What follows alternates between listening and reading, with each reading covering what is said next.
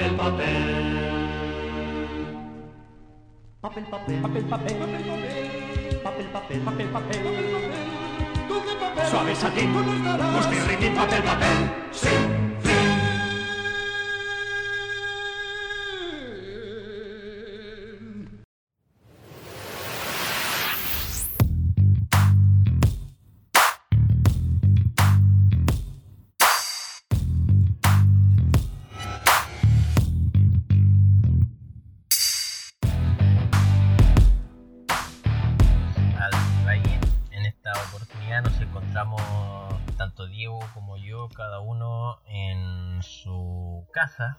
Su morada, pasando estos días de cuarentena establecida por el gobierno eh, a partir de lo que ya sabemos todos, el coronavirus, que está muy heavy en estos momentos. Diego, de hecho, está cumpliendo una cuarentena total establecida en la comuna de Santiago. Son siete comunas en total las que hasta el momento están en cuarentena total. Nos parece importante como podcast tocar un poquito el tema del coronavirus, más que nada para darle un poco de feedback a la gente sobre los cuidados que hay que tomar, un poco de, entrar a apelar a la conciencia de todos, de que esta enfermedad se puede manejar eh, de la mejor manera si todos tomamos los resguardos necesarios, no solamente en lo que ya está hablado en la televisión y en medios digitales y en todos lados de los medios científicos de divulgación, del lavado de manos, que puede salvar vidas, todo eso es importante, yo creo que ya están saturados con eso, sino más que nada con el tema de guardar reposo en casa, aprovechar esta oportunidad para escucharnos, para divertirse con entretenimiento que pueden encontrar en la casa, para conversar con los suyos. Muchas veces la vida laboral y la vida estudiantil eh, no permite que tengamos ese tiempo de, quedarnos en casa y aquellos que la están pasando solo, como nuestro amigo Diego. Eh, también retomar el contacto con su familia, retomar el contacto entre amigos, poder hacer estas cosas. Ya el solo hecho para nosotros de hacer el podcast en lo personal me llena de alegría y tener el tiempo para esas cosas gracias al coronavirus también es, importante señalarlo. No, no, no, quiero decir de que gracias a esto, ojalá nosotros poder estar en las condiciones normales de hacer este podcast, de juntarnos, eh, pero igual tratar de aprovechar la instancia para hacer otras cosas y, llenar eh, esos vacíos que nos produce el estar en la casa, el no poder salir, con cosas que de verdad pueden llenar el alma. No solamente se necesitan panoramas grandes que hacen, a veces una llamada por teléfono, a veces un contacto por webcam con los amigos que se ha visto mucho en redes sociales, permite llenarnos el corazón. Más preámbulos, le doy la bienvenida a mi amigo Diego. Hola, buenas. Eh, Sí, igual hacer hincapié un poco en que eh, vamos a tratar de enfocar esto, esta parte, no sé si será la primera parte o ya habrán habido más cosas anteriormente, eh, desde nuestra perspectiva también, pues, porque la idea también es, no es tomarlo como, tampoco es tomarlo para la chacota, pero sí como algo que es de lo que podemos conversar, echar la talla un rato, como, y también para explicar un poco por qué, por qué estamos ocupando este formato. Eh, vamos a hablar de, nuestras experiencias probablemente, tirar un poco de información que hayamos cachado y dar algunas opiniones al respecto. Eso, yo creo que... Ya, pues, ¿cómo has estado más que nada? Pues, ¿Cómo te ha tratado estos días de cuarentena? ¿Cómo estáis con eso? mucha gente le provoca ansiedad el tema de estar en la casa, de no poder salir.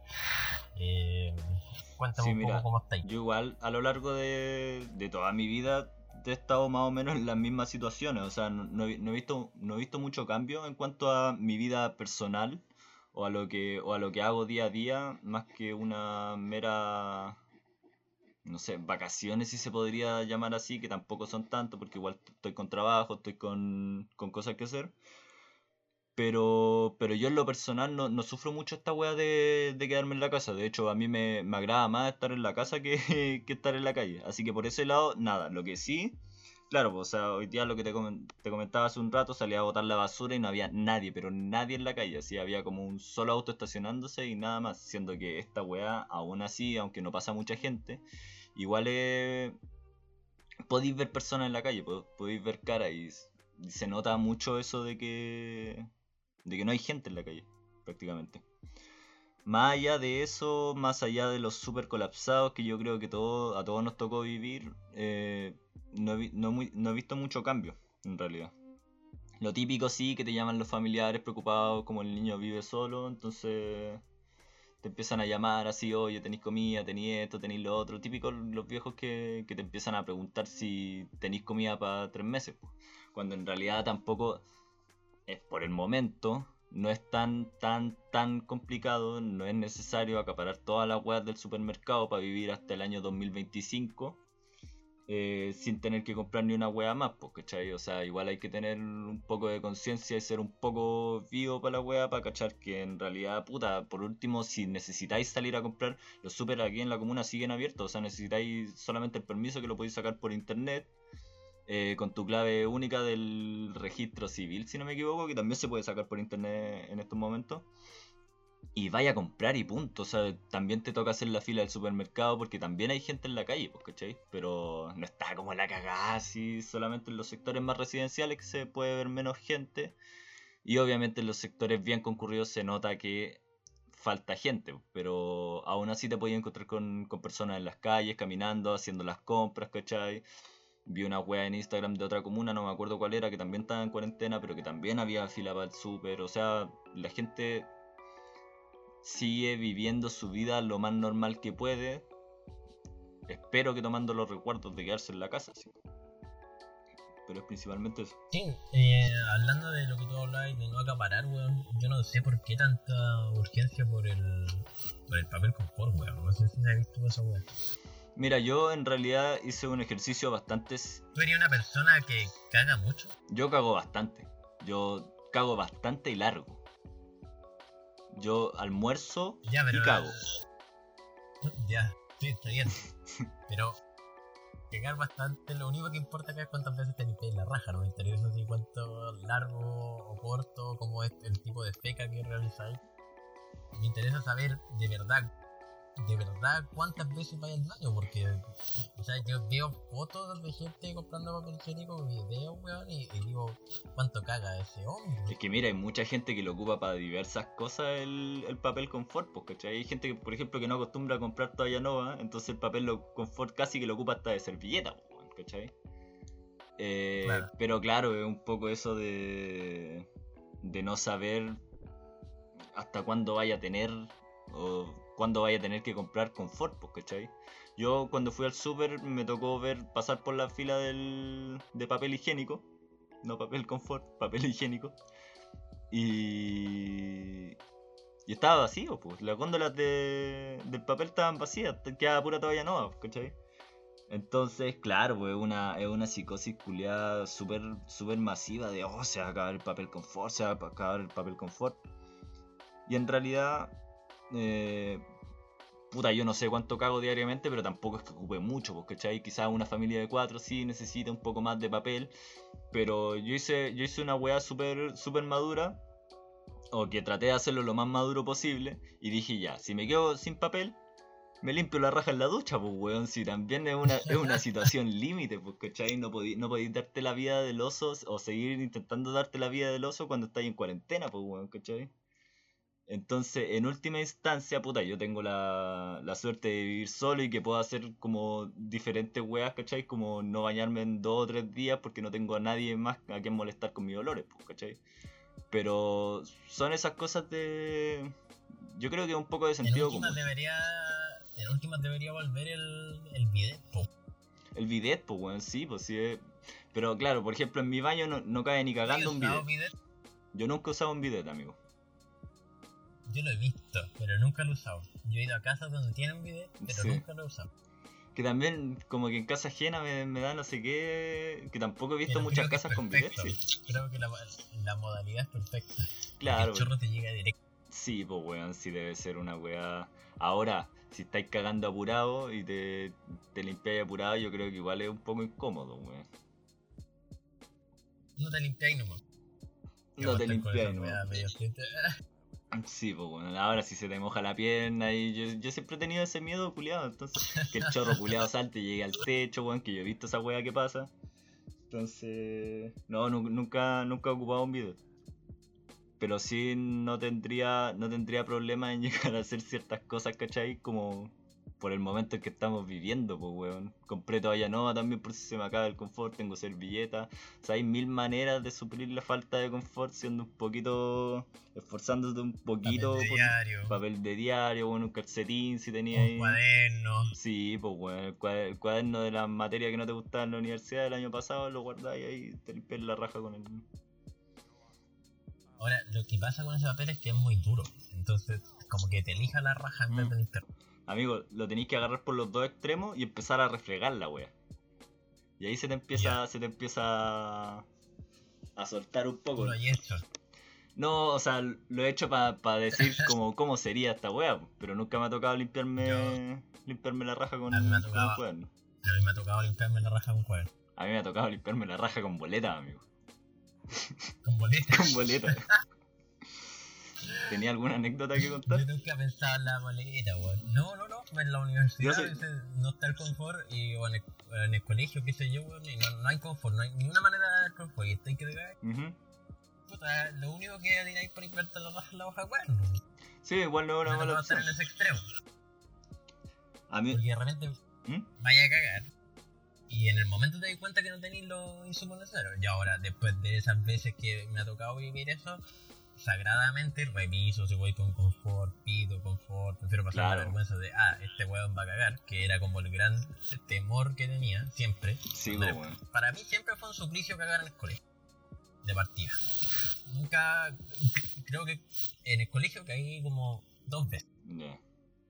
Una mierda de baño, ambos lo Un conocemos, baño culiado, de pero partida. Insalubre, El temor- weón.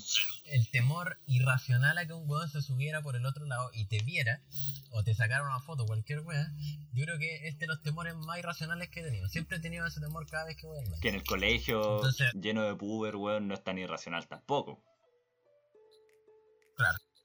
Entonces, ese miedo a ir a cagar, pero a veces me pillaba. Me pillaban, en ese baño claramente nunca había confort. No, weón. Eh, el confort estaba pegado en las paredes porque los hueones tontos se les ocurría hacer weá de pegar los espejos, de hacer mierda al baño.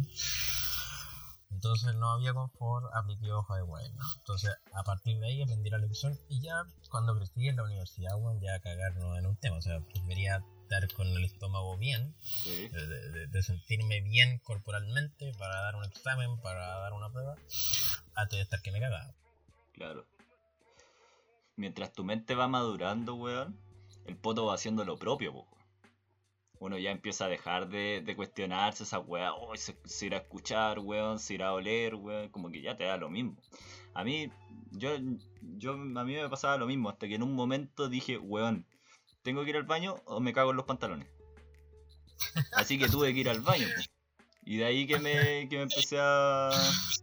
Se me empezó a hacer más fácil ir al baño en lugares no sé, donde no estaba tan acostumbrado a hacer caca, pues, weón, ¿cachai? Y ya después te vas familiarizando si estás en la universidad, ¿cachai? ¿Cuál es el water más rico para cagar, weón? Tiene sus ventajas también, pues, podéis darle el- pasarle el dato a tus compañeros. Entonces, La hora precisa para cagar. la hora precisa para cagar, weón.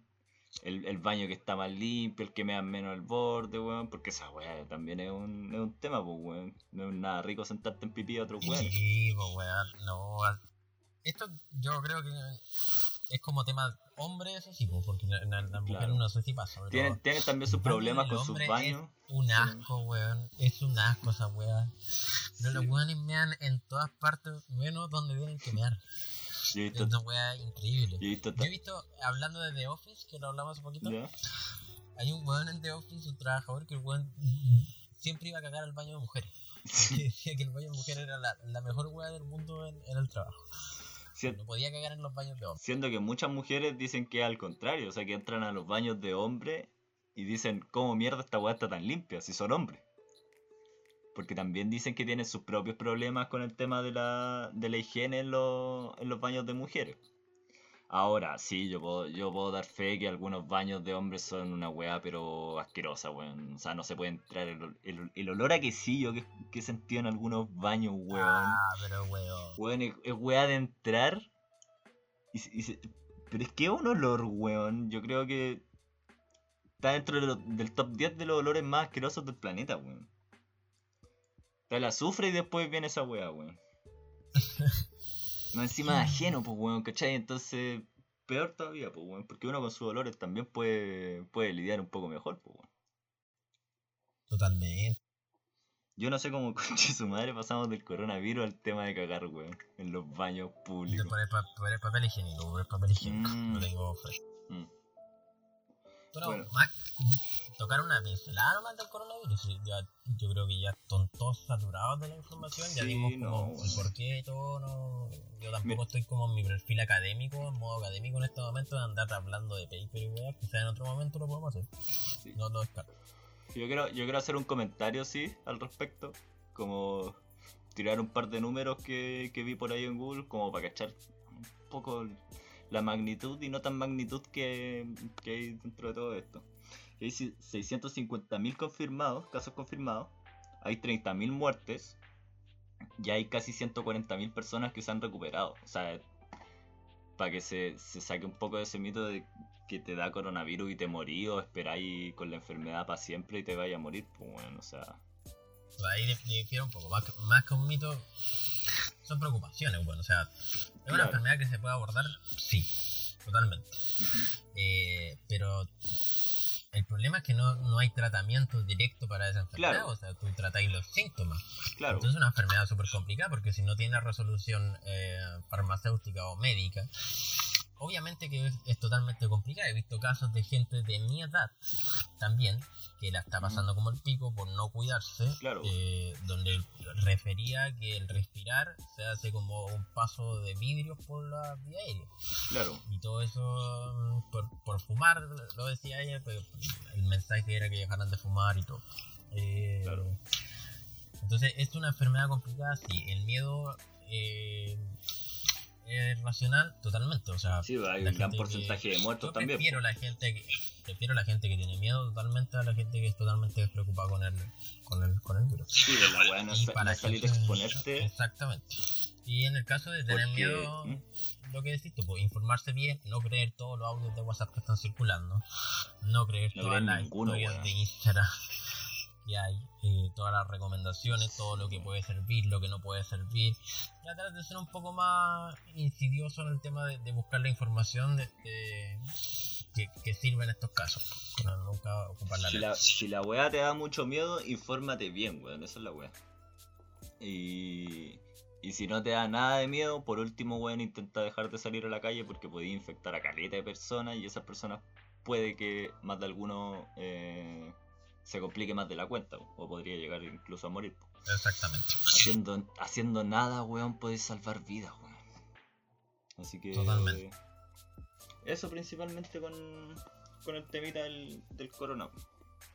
Eh, Lo cerramos el nos color. llegó a nosotros. No, no, no, ya sigue, sigue, sigue, sigue.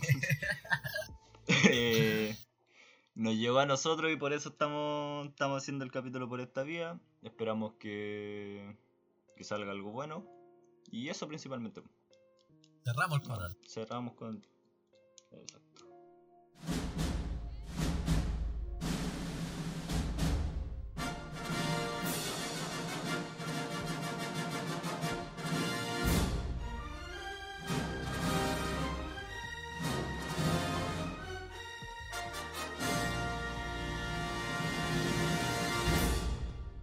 Siempre esta weá nos pilla al final ya de, de la weá. Por segunda vez son las 5 de la mañana, weón. Y de nuevo tenemos que estar grabando esta weá de, de introducción de mierda. Porque a los weones se les ocurrió hacer un capítulo normal con los Oscars. Y nos terminamos dando cuenta que la weá dura casi dos horas, weón. Dos horas completas hablando de un puto tema. Estamos hasta el hoyo. Y más encima, después, menos mal que lo dijiste porque yo tu- estuve a punto de, de no hacerlo. Se me olvidó completamente. Mira, a lo largo de esta grabación hemos tenido que sortear un millón de weas. De partida esta grabación culia se está haciendo en mi casa, donde mi familia, ustedes notarán, estoy hablando muy cerca del micrófono en un tono muy bajo, pero a la vez que se trate de oír, porque mi familia completa está durmiendo en una pieza encerrado, hacinado, en un 2x2 de esta wea, donde tuvimos que sortear un- prácticamente una manifestación culia que se realizó afuera de mi casa, prácticamente un 18 de octubre nuevo. No pudimos grabar esto. Organizamos más la wea. Esta wea iba a ir como un capítulo completamente nuevo. Y, y estoy hasta el pico, weón. Así que esto es lo más corto posible que lo vamos a hacer. eh, de la mejor manera posible. Les damos la bienvenida a lo que van a ser nuestro capítulo pre-Oscar 2019. Y eso, no tengo nada más que decir, weón. Y espero que vos tampoco, weón. Paco culiao.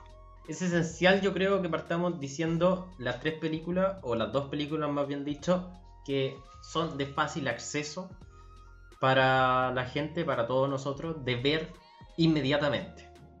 Que son las dos nominadas a Mejor Película de la plataforma Netflix, en donde encontramos Al Irlandés y Historia de un Matrimonio. Ambas películas se pueden ver inmediatamente y son bastante necesarias porque estas dos películas tienen hartas nominaciones que se van repitiendo a lo largo de esta premiación. También es importante que se vea Once Upon a Time in Hollywood, la novena entrega de las películas de Tarantino.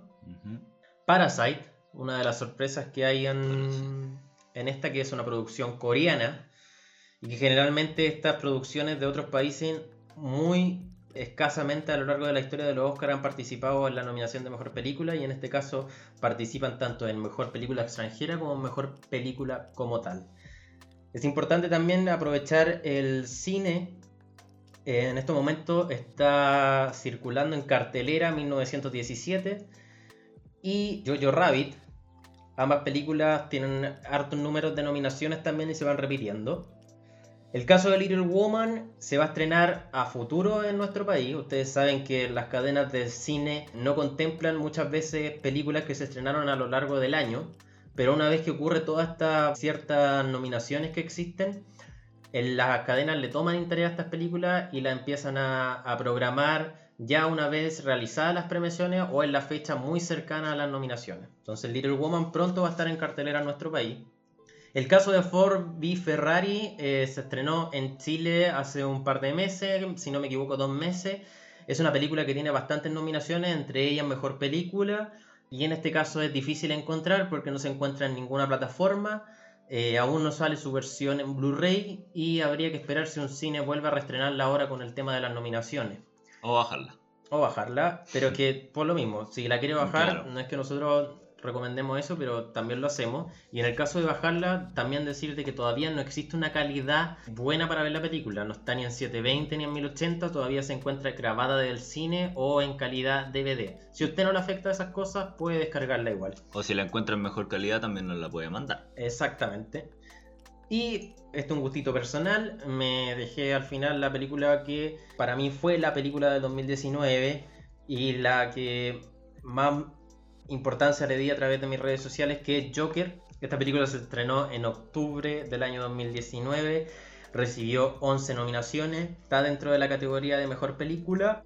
Y actualmente todavía el fenómeno del Joker está en boga de todos, por lo tanto todavía se puede encontrar en cartelera y ya está su versión en Blu-ray también para que la puedan disfrutar o descargar en buena calidad.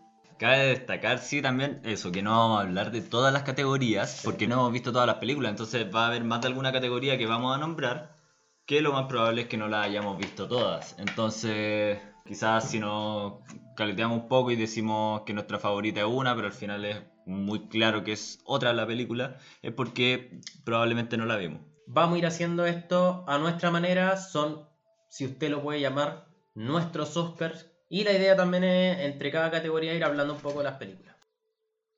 Yo me quería dar un gustito con esta primera categoría, que es al mejor soundtrack. En los Oscars va a estar llamada como Best Original Score. En este caso están nominadas cinco películas.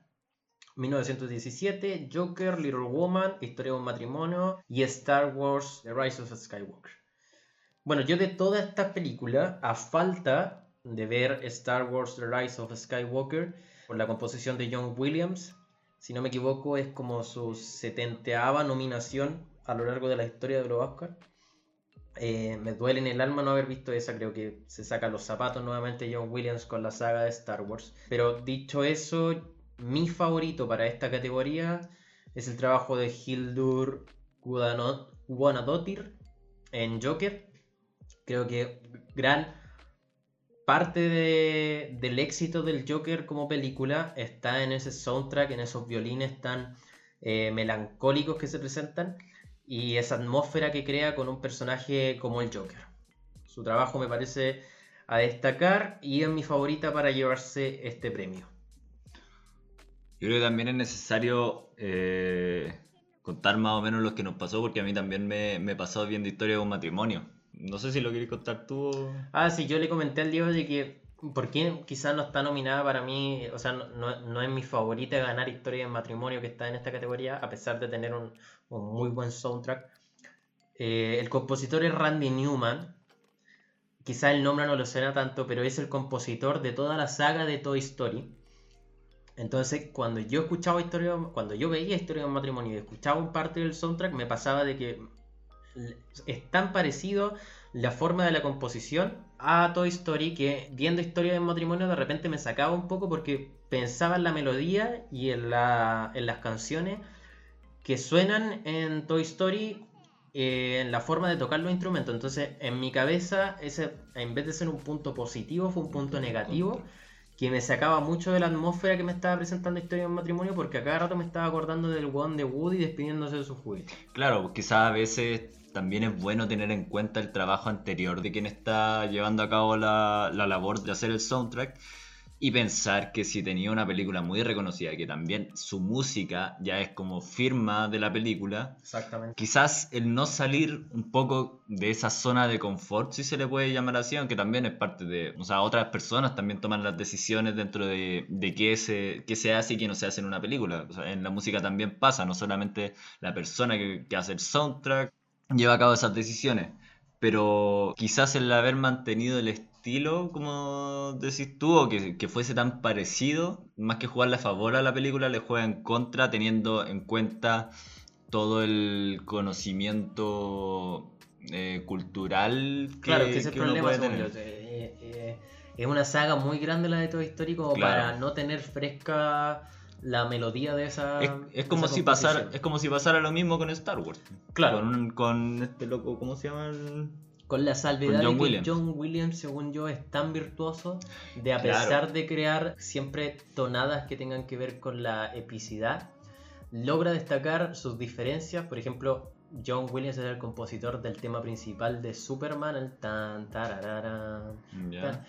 Y eso es tan diferente a lo que hace con Star Wars y es tan diferente a lo que hace con ET, por ejemplo. Mm. Entonces, si bien existe cierto tipo de huellas que uno va dejando a través de la composición, existen autores que son capaces de desen- desenmarcarse y hacer algo totalmente nuevo y fresco que no fue lo que me pasó con Randy Newman, Claro. porque sentí que era muy parecido. Sí, pues esa es la idea. John Williams quizás se, se logra desmarcar un poco de, mm, no sé si se podría llamar como su pasado, Mm. al reinventarse nuevamente con cada nuevo proyecto. Y era lo que Eh, conversábamos también de la diferencia que existe en la composición de la música de la trilogía original de Star Wars con las Ah, precuelas. bueno, sí. La- Las tonadas son totalmente frescas y, y muy diferentes a lo que él venía haciendo. Claro. Eh, bueno, ¿cuál es tu favorita? No, no nombraste cuál es tu, tu posición frente a esto, o no tienes Mm. nomás. En realidad no me declaro un poco tanto incompetente en temas de, de soundtrack. Me, me cuesta mantenerme atento a eso porque no es lo que llego a buscar siempre en una película. O sea, después cuando ya entiendo, o cuando, cuando la veo de nuevo, o cuando cacho algún dato sobre el soundtrack de la película, me empiezo a fijar más en esas cosas. Pero principalmente mi cabeza no, no trabaja mucho con el soundtrack. Lo que sí, yo creo que mucho, en gran parte, hay películas que me han llegado a gustar más por específicamente por la musicalización que tienen, Mm. pues, ¿cachai? O sea, es algo que cuando te empezáis a dar cuenta de esos pequeños detalles, te vas haciendo consciente de por qué las películas que te gustan te gustan. O sea, hay, mucha- hay, muchos, hay muchas cosas, hay muchos detalles, ya sea desde el sonido, desde la dirección de fotos, desde el vestuario, desde el diseño de producción, que en el momento de saber que esas cosas fueron decisiones o de- en el momento de saber que, que hubo algo atrás, te empiezan a, te empiezas a dar cuenta que te gustaron esas películas. Claro. Cuando tú conoces cómo es Robert De Niro, cuando tú conoces cómo es Al Pacino, cuando tú conoces cómo es Joe Pesci actualmente y verlos transformados a través de ese maquillaje digital que realizaron en la película, donde fueron capaces de tanto rejuvenecerlo como envejecerlos.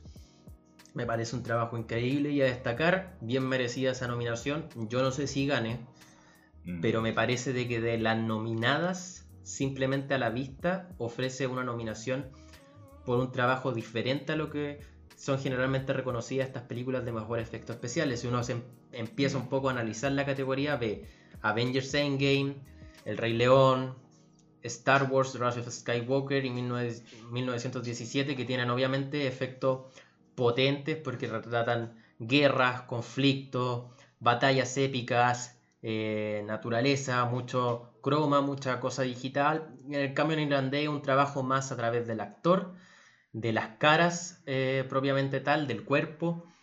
Entonces me parece un trabajo a destacar, bien merecida esa nominación en ese lugar y compite con rivales que a mi gusto ofrecen, más allá de si son buenos o malos, lo mismo en, en esta categoría. Bueno, sí, también muchas veces quizá uno sin saber que The Irishman está nominada al Oscar por mejores efectos especiales, quizás se pregunta después de haberla visto por qué. Claro. Porque yo diría que se nota muy poco. Casi, o sea, ya después cuando avanza la película, claro, cuando, cuando porque yo ya sabía por qué era, entonces obviamente llegué directo a las escenas donde estaban ocupando el CGI, el rejuveneci- rejuvenecimiento que le hicieron. Y claro, al principio notáis un poco como la máscara, por así decirlo, que tienen, pero ya después conforme va pasando la película, no sé si cada vez como que te vaya acostumbrando o es que justo esa escena tiene, tiene como algo, pero el resto no se nota para nada y después como que además ni siquiera te das cuenta el momento en el que empiezan a envejecer estos weones. Sí. No sé, es, es- es algo entretenido. Hay que pensar porque- que todos estos, estos sistemas antes se hacían a través de maquillaje, Claro. en el cual uno también era capaz de darse cuenta. Mm. Y no lo cuestionaba tanto, siento que hay mucho cuestionamiento ahora que es digital, de que el asunto quede prácticamente perfecto, solo Claro. por el hecho de que es digital. Y hay que entender de que muchas veces la tecnología no, no avanza tan rápido. Entonces es un factor a considerar el avance de la tecnología, que quizá ahora está eh, un poco más notorio, pero me parece que The Irishman tiene bien merecida esa nominación. Bueno, ahora vamos con la categoría de mejor edición o mejor montaje. Entre las nominadas tenemos a The Irishman, Ford vs Ferrari, Parasite, Joker y Jojo Rabbit. No sé si, si tenés tú tu candidata clara. Bueno, yo creo que esta categoría es especial, aprovechar tus conocimientos en, en esta materia. Yo sé que no te gustan esos elogios porque te, te complican un poco, pero en el sentido de que para que la gente sepa básicamente qué es lo que se premia en mejor edición, qué lo, ha- lo hace diferente a las otras categorías que tienen que ver con, con películas. Mira, si queréis mi opinión sincera, ¿sí?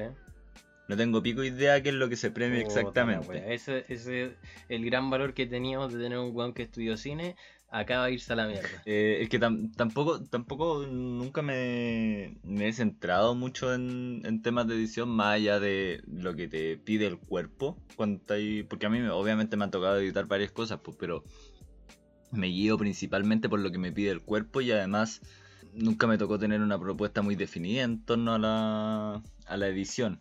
Lo que sí sé que hay algunas cosas que se pueden llegar a premiar. Por ejemplo, el tempo, creo yo. Hay una ¿A qué te referís con eso? que cada plano, no, no, no sabría cómo explicártelo a ciencia cierta, pero se, se plantea en el cine que cada plano también tiene su como su propia vida, por así decirlo, su propio ritmo. Igual como en, en la música elegí poner para una nota una negra en vez de una corchea, o así con todas las notas. También pasa acá que de repente hay algunos ritmos que se tienen que respetar y hay muchos editores que, o sea, muchos directores y editores también que son muy elogiados con respecto a eso. Hay otras cosas, algunos, algunos paralelismos que se pueden hacer dentro del montaje. Mucho, muchas veces eh, hay problemas de continuidad en las películas. Y eso también, aparte que es un problema de como de la dirección en sí, de la continuidad, que hay un rol en el cine que se llama continuista, también tiene que ver con jugar por medio de la edición para que haya menos de, eso- de ese tipo de errores, que el montaje te haga sentir más la película, que no te saque de la película, porque de repente a todos nos pasa que estamos viendo una película y de repente hay un plano como muy corto y no, no cachai qué wea pasó, ¿cachai? Claro. O que no sé, que de repente sentís que hay weas que no debían ir ahí, pues, ¿cachai? Y eso te saca. Principalmente eso es lo que se, lo que yo me imagino que se evalúa, porque como te digo, no soy, no soy un experto en la materia. Bueno, creo que, creo que dije los nominados. Lo- No, no los dijiste. Son The Irishman, Ford vs Ferrari, Parasite, Joker y Jojo Rabbit. Bueno, voy a partir yo, ya te dejo lo último a ti para que digas como tus pinceladas, porque lo mío seguramente es muy básico lo que voy a decir respecto a esta nominación o a esta categoría. Me gustaría decir que partir diciendo no vi dos de las que están nominadas, por lo tanto no, no podría saber en este momento qué muestra Jojo Rabbit o qué muestra Ford vs Ferrari. Pero eh, sí me gustaría destacar en base a lo que tú hablaste de la continuidad en el relato y de que no hay momentos que me saquen a mí de nada.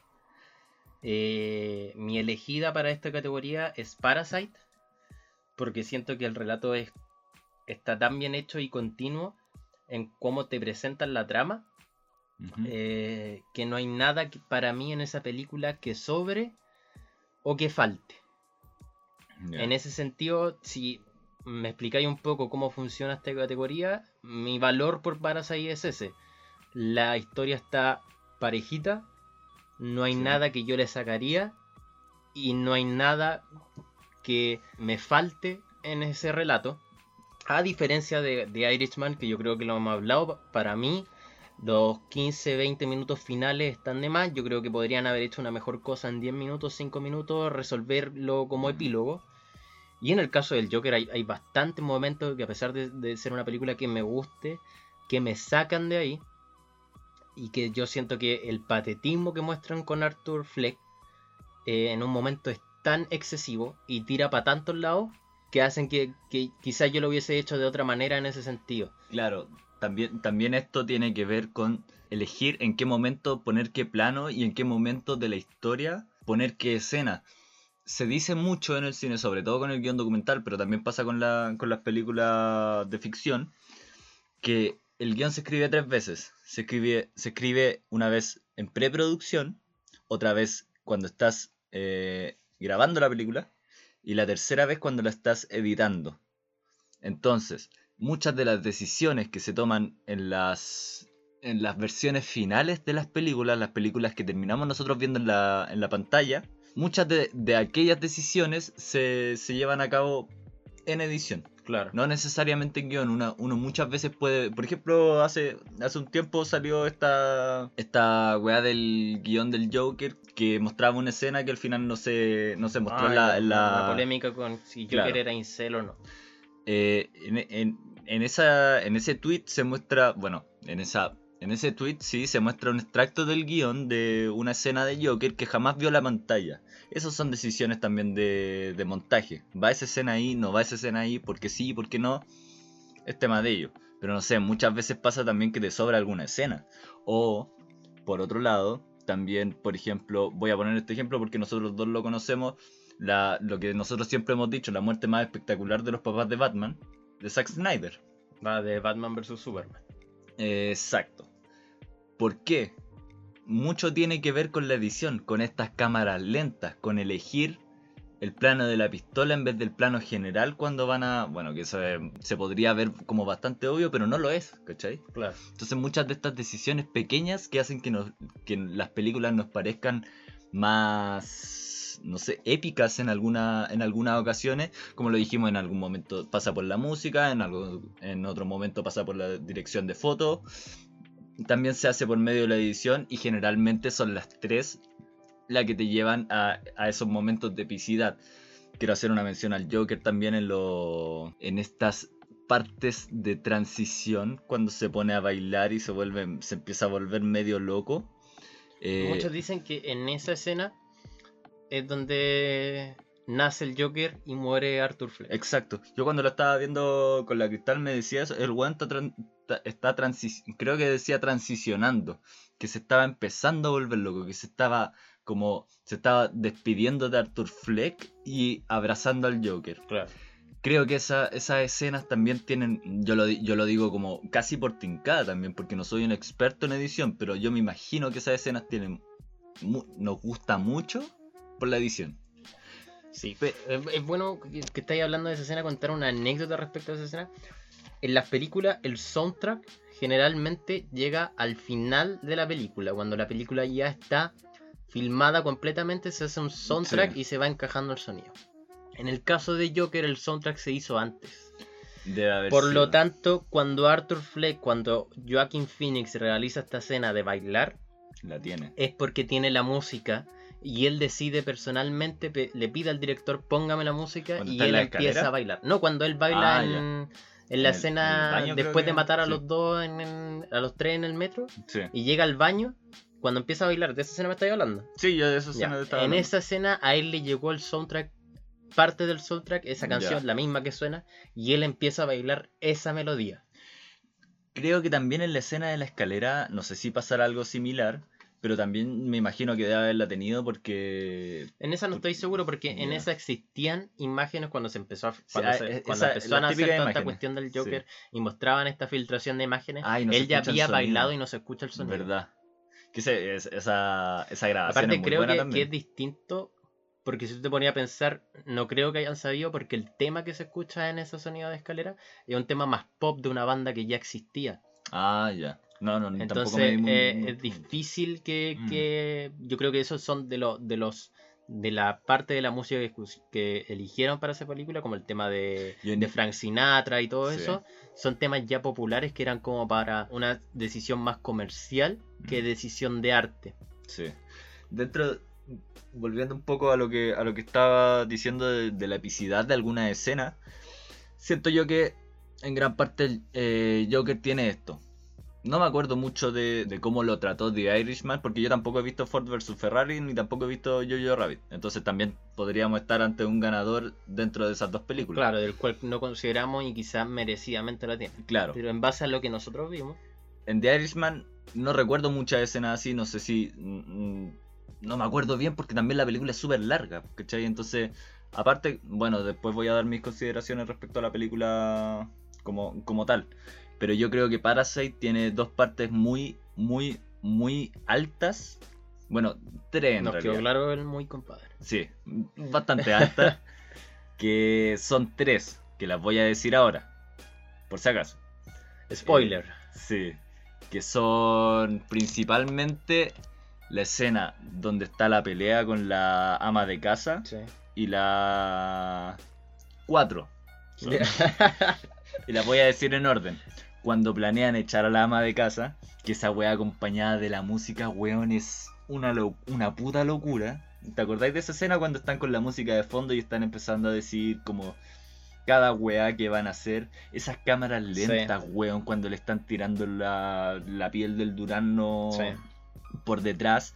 La escena de, del sótano, cuando están peleando en el sótano, también otra escena súper rica. Yo creo que también en base al montaje. Mm. La, terce- eh, la tercera, creo yo, que es cuando se empieza a inundar la casa. Esa también tiene, tiene un... Siento yo que... No lo, no lo puedo decir a ciencia cierta, pero creo yo que puede tener un ritmo que también te, te deja muy tenso, weón. Te deja muy como para la cagá. Acompañada también de la foto, que después voy a decir una que, Sí, que me faltó. eso mismo te iba a decir. En base a los planos en esa escena, hubo algo que me recordó harto al Joker, que fue cuando ellos van corriendo camino a la casa. ¿Ya? Y se muestran estos planos cuando ellos pasan debajo del metro. ¿Ya? Me recordaron mucho al Joker corriendo después de asesinar a los tres hombres en el metro Ah, camino ya. a su casa. Ese Sí. plano me recordó mucho, y, pero me gustó más en Parasite que en Joker. Claro, es que Parasite también tiene algo que es muy visual. Sí. Parasite. Cada plano podría ser una fotografía. Bueno, pero yo creo, yo creo que después, en un ratito vamos a hablar con la, con la segunda, o sea, con la siguiente categoría vamos a hablar un poco de eso. Bueno, Eh, tu, tu favorito en este caso. claro, Nombraste- y- no, quedó muy claro, nombraste dos muy altos. Y por la, por la, bueno, Ah, Te faltan las escenas, sí, la inundación Ya, y finalmente el asesinato. ya. Yo creo que el asesinato es una weá que, si no me saqué el sombrero eh, en esas tres escenas, me lo saqué al final de la película con, con el asesinato. Esa weá es, pero no sé, es magnífico. El creo- asesinato me gusta mucho en el sentido de cuando el, el papá de la familia se empieza a dar cuenta claro, y te muestran los planos, como en primer plano la cara de él, sí. la, la- cuando toma el, el cuchillo. Eso me, me gustó mucho esa atmósfera Sí. que crearon.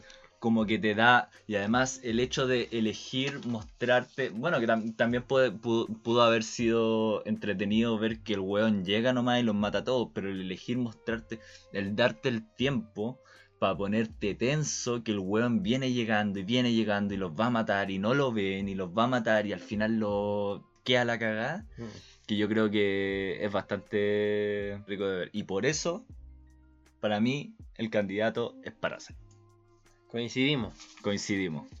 Sí. en esta primera categoría que tú elegiste algo. Sí. Y los otros dos no. no- yo, no- yo en la anterior, yo en la anterior sí voy por The Irishman. Por Ya. el trabajo con CGI. sin haber visto la otra. Sin haber visto la otra porque yo creo que le doy un punto a favor por lo nuevo. Ya. Por lo nuevo déjalo yo- ahí, no, no, no mezclemos las categorías. Ahora, Tuviste tu tiempo, weón. ahora saltamos a la siguiente categoría. Que es mejor cinematografía o mejor dirección de foto. Me gustaría hacer una pequeño repaso acá con, con el tema de la categoría. Este Oscar a quién se le da al director de fotografía de la película. Por eso su nombre. O el cinematógrafo, cinematographer en, in- en inglés. ¿Y de qué se encarga esta persona?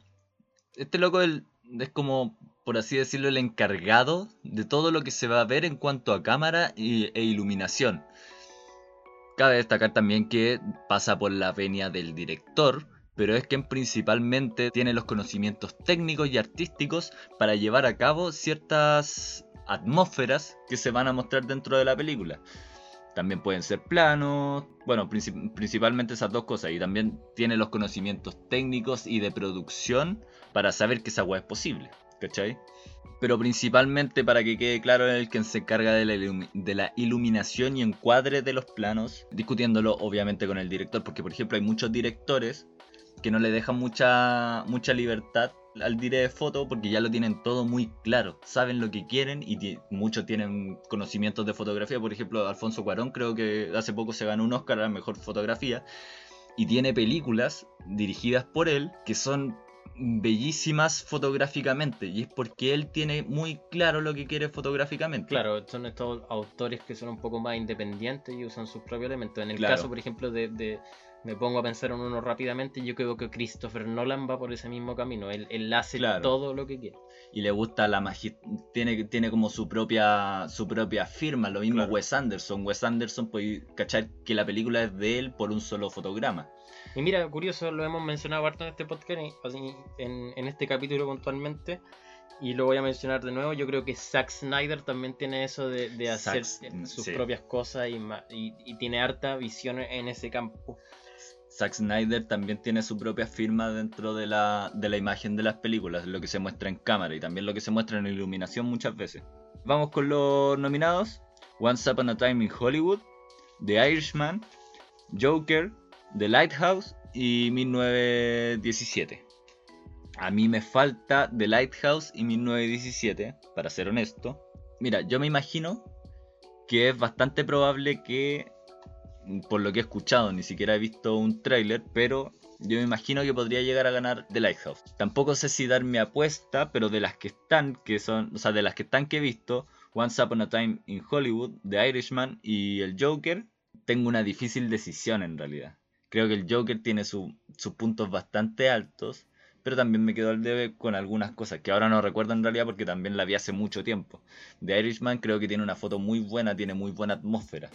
Y tiene unos planos puta que son hermosos, pero siento que tengo la leve impresión que Lighthouse me va, me va a gustar mucho más. Yo creo que va a ganar Light- Lighthouse, pero si tuviese que elegir a una de las tres, ¿Qué tú viste? yo creo que me voy por...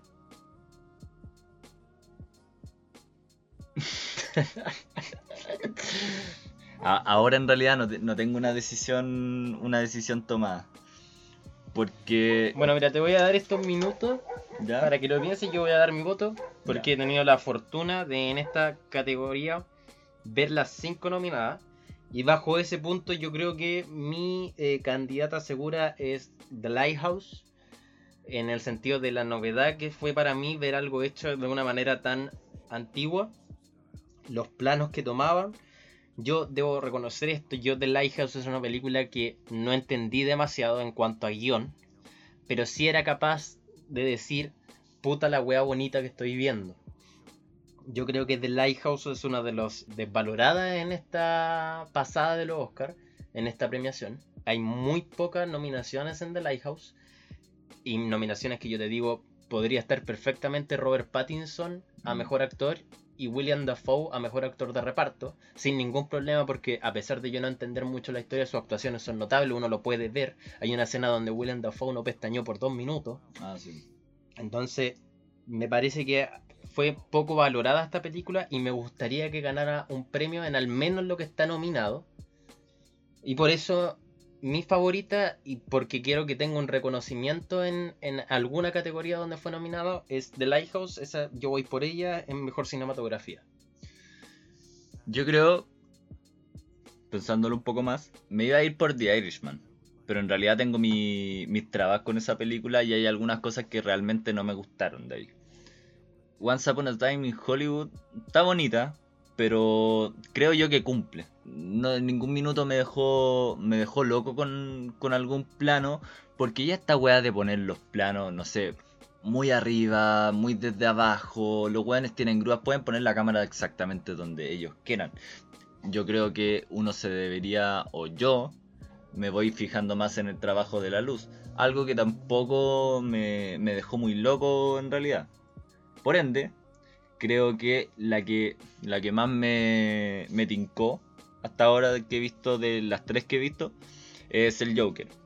Pero yo creo que por lo que, por lo que he leído y por lo que me han contado, creo que se la va a ganar Lighthouse. Así que en esta ocasión voy a dar un voto de confianza y se la voy a dar a Lighthouse. Lo que yo, quien yo creo que va a ganar. Si tuviera que elegir entre esas tres, elijo el Joker.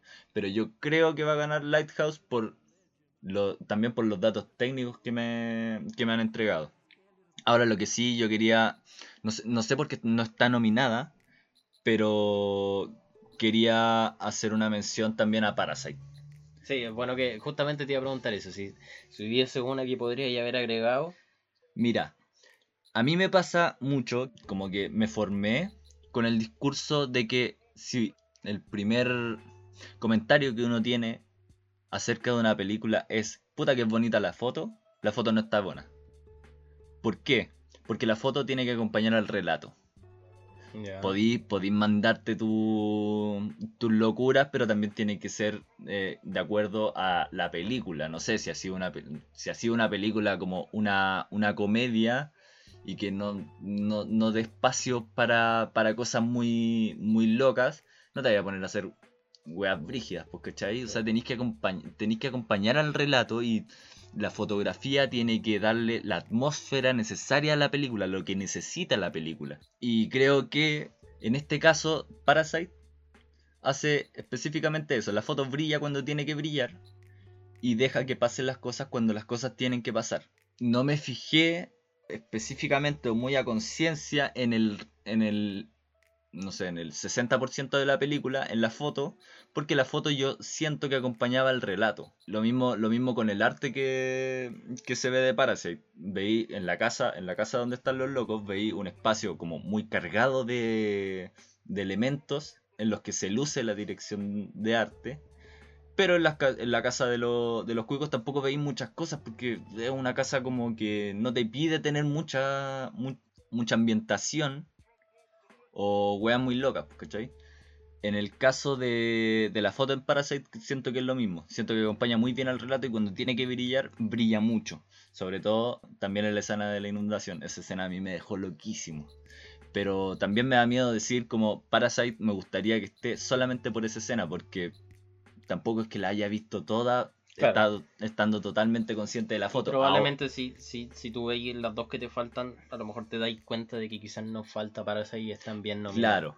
Ahora, es que a mí me sobra Es Once que este, este- Time este tema te sobra. Me sobra un poco, Ya. en realidad. Por- Sí, no la tocamos, ni siquiera la, la consideramos un poco ahora. No, yo ni siquiera me di cuenta mucho de la gran fotografía que dicen que tuvo, que tuvo esa película. Ahora sí, Parasite sí brilla en toda la película por los planos. Los planos de Parasite son una weá hermosa, sobre todo en la escena cuando están arrancando.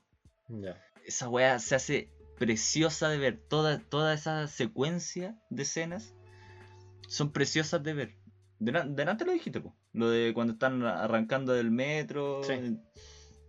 To- toda esa persecución es muy bonita. Mm.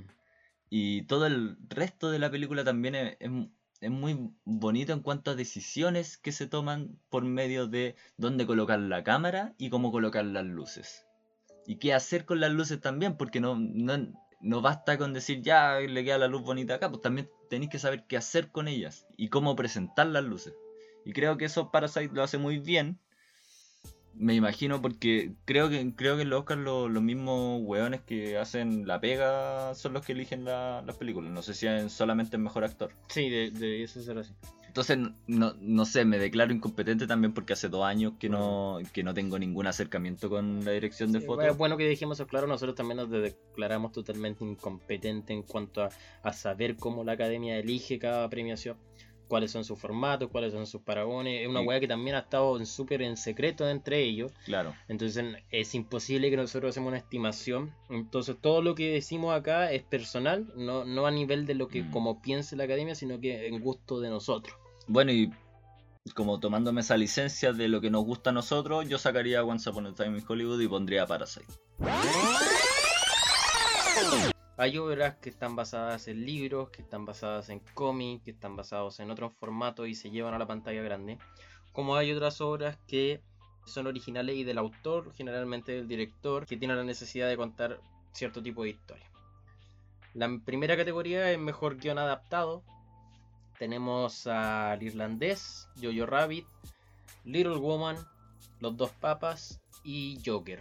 Bueno, Creo que en esta categoría a mí se me hace particularmente complicado porque hay dos adaptaciones que me gustaron demasiado, en verdad. Sin ver dos todavía. Me falta ver Jojo Rabbit y Little Woman. Pero a mí esta categoría me complica demasiado porque me gustó demasiado lo que hicieron con The Irishman. Y me gustó mucho, obviamente, por, por- porque soy fan de este género, porque soy fan de este universo. El Joker sin duda iba a estar dentro de mis favoritas. Entonces me gustaría tomarme unos minutos de, de reflexión. Mientras tanto me gustaría que tú dijeras cuál es, cuál es tu favorita. Porque yo en verdad tengo conflictos con el irlandés y el Joker porque me parecieron que las dos a nivel de guion son bastante buenas. Y no sé, estoy muy complicado. Ya, yo voy por el Joker. Listo. Puta. No, eh, mira, a mí me pasa con, con el irlandés, principalmente, que de partida es un género de películas que quizás no me gusta mucho. Me pasa también que muchos personajes, no sé si será porque soy imbécil o porque simplemente no me gusta, me, me complica un poco el hecho de tantos personajes para una historia, decir tantas weas de un personaje que veis dos segundos en la película, no sé, a mí, a mí, a mí me hace ruido. Siento que nosotros lo hablamos en algún momento, quizás Al Pacino es quien se lleva la película y quien la levanta. Y eso creo, Ahí difiero un poco contigo. pero tú me dijiste que Yo Al siento que Pacino la película levanta leva- mucho. la- levanta mucho la película, pero no, no siento que sea él el factor determinante de, No, de- no, de- de levantarla. Yo no, sí, te, te dije. Claro, Llega el momento en que Al Pacino se aparece en escena y, y la película sube bastante. claro. Pero siento que esa película gana mucho por otros lados también. Claro, a mí ni, ni con la actuación de Al Pacino logró, logró convencerme. Siento que no necesariamente, o sea, a nivel de producción, es una película que adapta un guion muy bien. A nivel de producción, a nivel de, de todo lo, el resto de cosas que tienen que ver con hacer una película. A nivel de guion, no, a, mí, a mí en lo personal no me, no me terminó de impactar. Es por eso que creo que el Joker adapta de muy buena forma y hace una película muy interesante por medio del guion. Si bien Joaquin Phoenix se llevó la película, porque es una película de, de su personaje también, y porque tiene una actuación tremenda, creo que aún así cuenta muy bien una historia adaptada. Está también el caso de los dos papas. En, en lo personal, esa película yo encuentro que no es mala, tiene muy buenas actuaciones. A Una- mí me gustó mucho los dos es, es- es una película bastante entretenida. Tiene buenas actuaciones. Tiene una foto también que a veces es muy agradable, otras veces no, pero es bastante aceptable. Pero creo que se cae mucho en guion. Creo que se cae en uno en elegir las locaciones donde pasan. Lo hablamos en, un- en algún momento, Los dos papas podría ser perfectamente una película, o, o sea, una obra de teatro. Hablar. Claro. Y podría ser perfectamente dos viejos conversando sus cosas. Para mí, en lo personal, los dos papas, Pero siento Eh. que ahí estáis, estáis de alguna manera favoreciendo y le estáis dando el punto de guion. Porque si te funciona como en el teatro, quiere decirte que el guion es lo bueno de esa película. No, porque también pasa por decisiones de dónde pasan las acciones al llevar una película a la pantalla. Si al- en el fondo la categoría es Best Screenplay, que es como Ah, claro. literalmente guion a pantalla. Sí. ¿Cachai? Y como la lleva a pantalla siento que es un poco forzado. Ya, sí. Claro que si fuera mejor guion, también. Pero Y yo tengo... siento que el punto alto de esa película es justamente el guion, sobre todo en la, en la parte de Bergoglio, de la historia que te cuentan Sí. a- hacia atrás de él, en la historia de la dictadura argentina. Esa me- es la, es la parte más fuerte de la película a mi gusto. que yo creo que específicamente se cae ahí porque deja ver que fuerza un poco, a mi parecer, esto de encariñarse con el encariñarse con el personaje y dejar muy bien a Bergoglio y a, y a Benedicto XVI. Creo no, que... no tanto Benedicto XVI, pero sí a Bergoglio. Pero al final como que lo termináis queriendo al weón porque, porque hoy, mira, tienen cosas en común, ¿cachai? Bueno, además por la tremenda actuación de Anthony Hopkins. Guárdala para después. Pero aún así yo siento que se cae en guion, fuerza algunas cosas, quiere, quiere forzar que estos personajes te caigan bien, cuando a mi parecer, como yo lo hubiera hecho, no tengo idea de, de escribir guion, pero quizás me hubiese gustado un poco un distanciamiento creo que- de los personajes o llevar a cabo, no sé, otras cosas que tuvieran relación con, con la historia que se podía haber hecho. Yo creo que ahí hay dos cosas que le juegan en contra al Papa para, para tu visionado, y aquí no quiero pecar de, de, de soberbio en el sentido de conocer cómo tú vayas a ver una película. Pero sí yo creo que está ahí como muy predispuesto en el sentido de, de, de lo referente y de lo que representan estas dos personas, estos dos personajes como tal. La, la figura de, de Francisco y la figura de, de Benedicto XVI. Cuando tú dices que Dos Papas es una excelente película de viejo, es porque tenéis conflictos con esos personajes que están representados en la pantalla. Y esos conflictos se resolverían si fueran otro tipo de personas. Y yo también sí estoy de acuerdo en el sentido de que quizás para que gustara a más gente, me funcionaría más si Los Dos Papas fuera una película de dos viejos con los mismos problemas. Y con la misma situación de que un viejo encuentra la redención después. Pero como yo no tengo esos problemas con estos personajes, tanto, sí, sí yo considero que son personajes de matices y que acá lo endiosan demasiado, no me pareció tanto. Me, me gustó la apuesta y me gustó que justamente lograran relatar a estos dos personajes tan inalcanzables muchas veces para quienes son fieles, como dos viejos nomás. Claro, eso, eso fue algo bonito, un, bu- un buen gesto que, que tuvo la película y que logró visibilizarlo. Pero yo creo que como a Randy Newman le dimos el punto en contra de no tomar en cuenta el factor cultural, Claro. yo aquí se lo doy al guion porque claramente quizás con dos viejos funcionaría mejor, pero aquí está ahí endiosando, como tú también dijiste, dos figuras que son de alto calibre en nuestra cultura occidental. Sí, Está ahí te lo concedo completamente. estáis perdonando un poco mucho a estas dos figuras. Y de hecho, en la confesión de Benedicto XVI se pasa muy por alto todo lo que omitió. Está, está- claro, es- está muy. No sé si valorarla o enjuiciarla, Claro. en el sentido de cuando te va bajando el volumen a lo Mm. que a las atrocidades que quizás él está yo, contando. yo en lo personal lo hubiese contado todo. Y. Hubiese sido mucho más arriesgado. También quizás se salvaron por temas legales. Sí. Pero creo Pero que también es fuerte que te lo dejen en la interpretación. también, pero creo yo que, que no sé, no sé si, si fue un error o fue algo, pa- a, mi, a mi punto de vista no me gustó. Esta weá de que Benedicto, a Benedicto XVI lo mostráis frágil al momento de que él decide confesarse y lo mostráis como dos amigos, ¿cachai? Él se confiesa y es como un feligrés más frente a un cura y después que, que cuente la barbaridad que contó el culiao. Porque de verdad que para mí esa escena es muy chocante, porque al final no te pega tanto el tema de las violaciones como sí debería haberte pegado. Claro. Sí, concuerdo contigo. Creo que la posición que se toma, que toma el guionista, es muy amarilla y es muy tibia.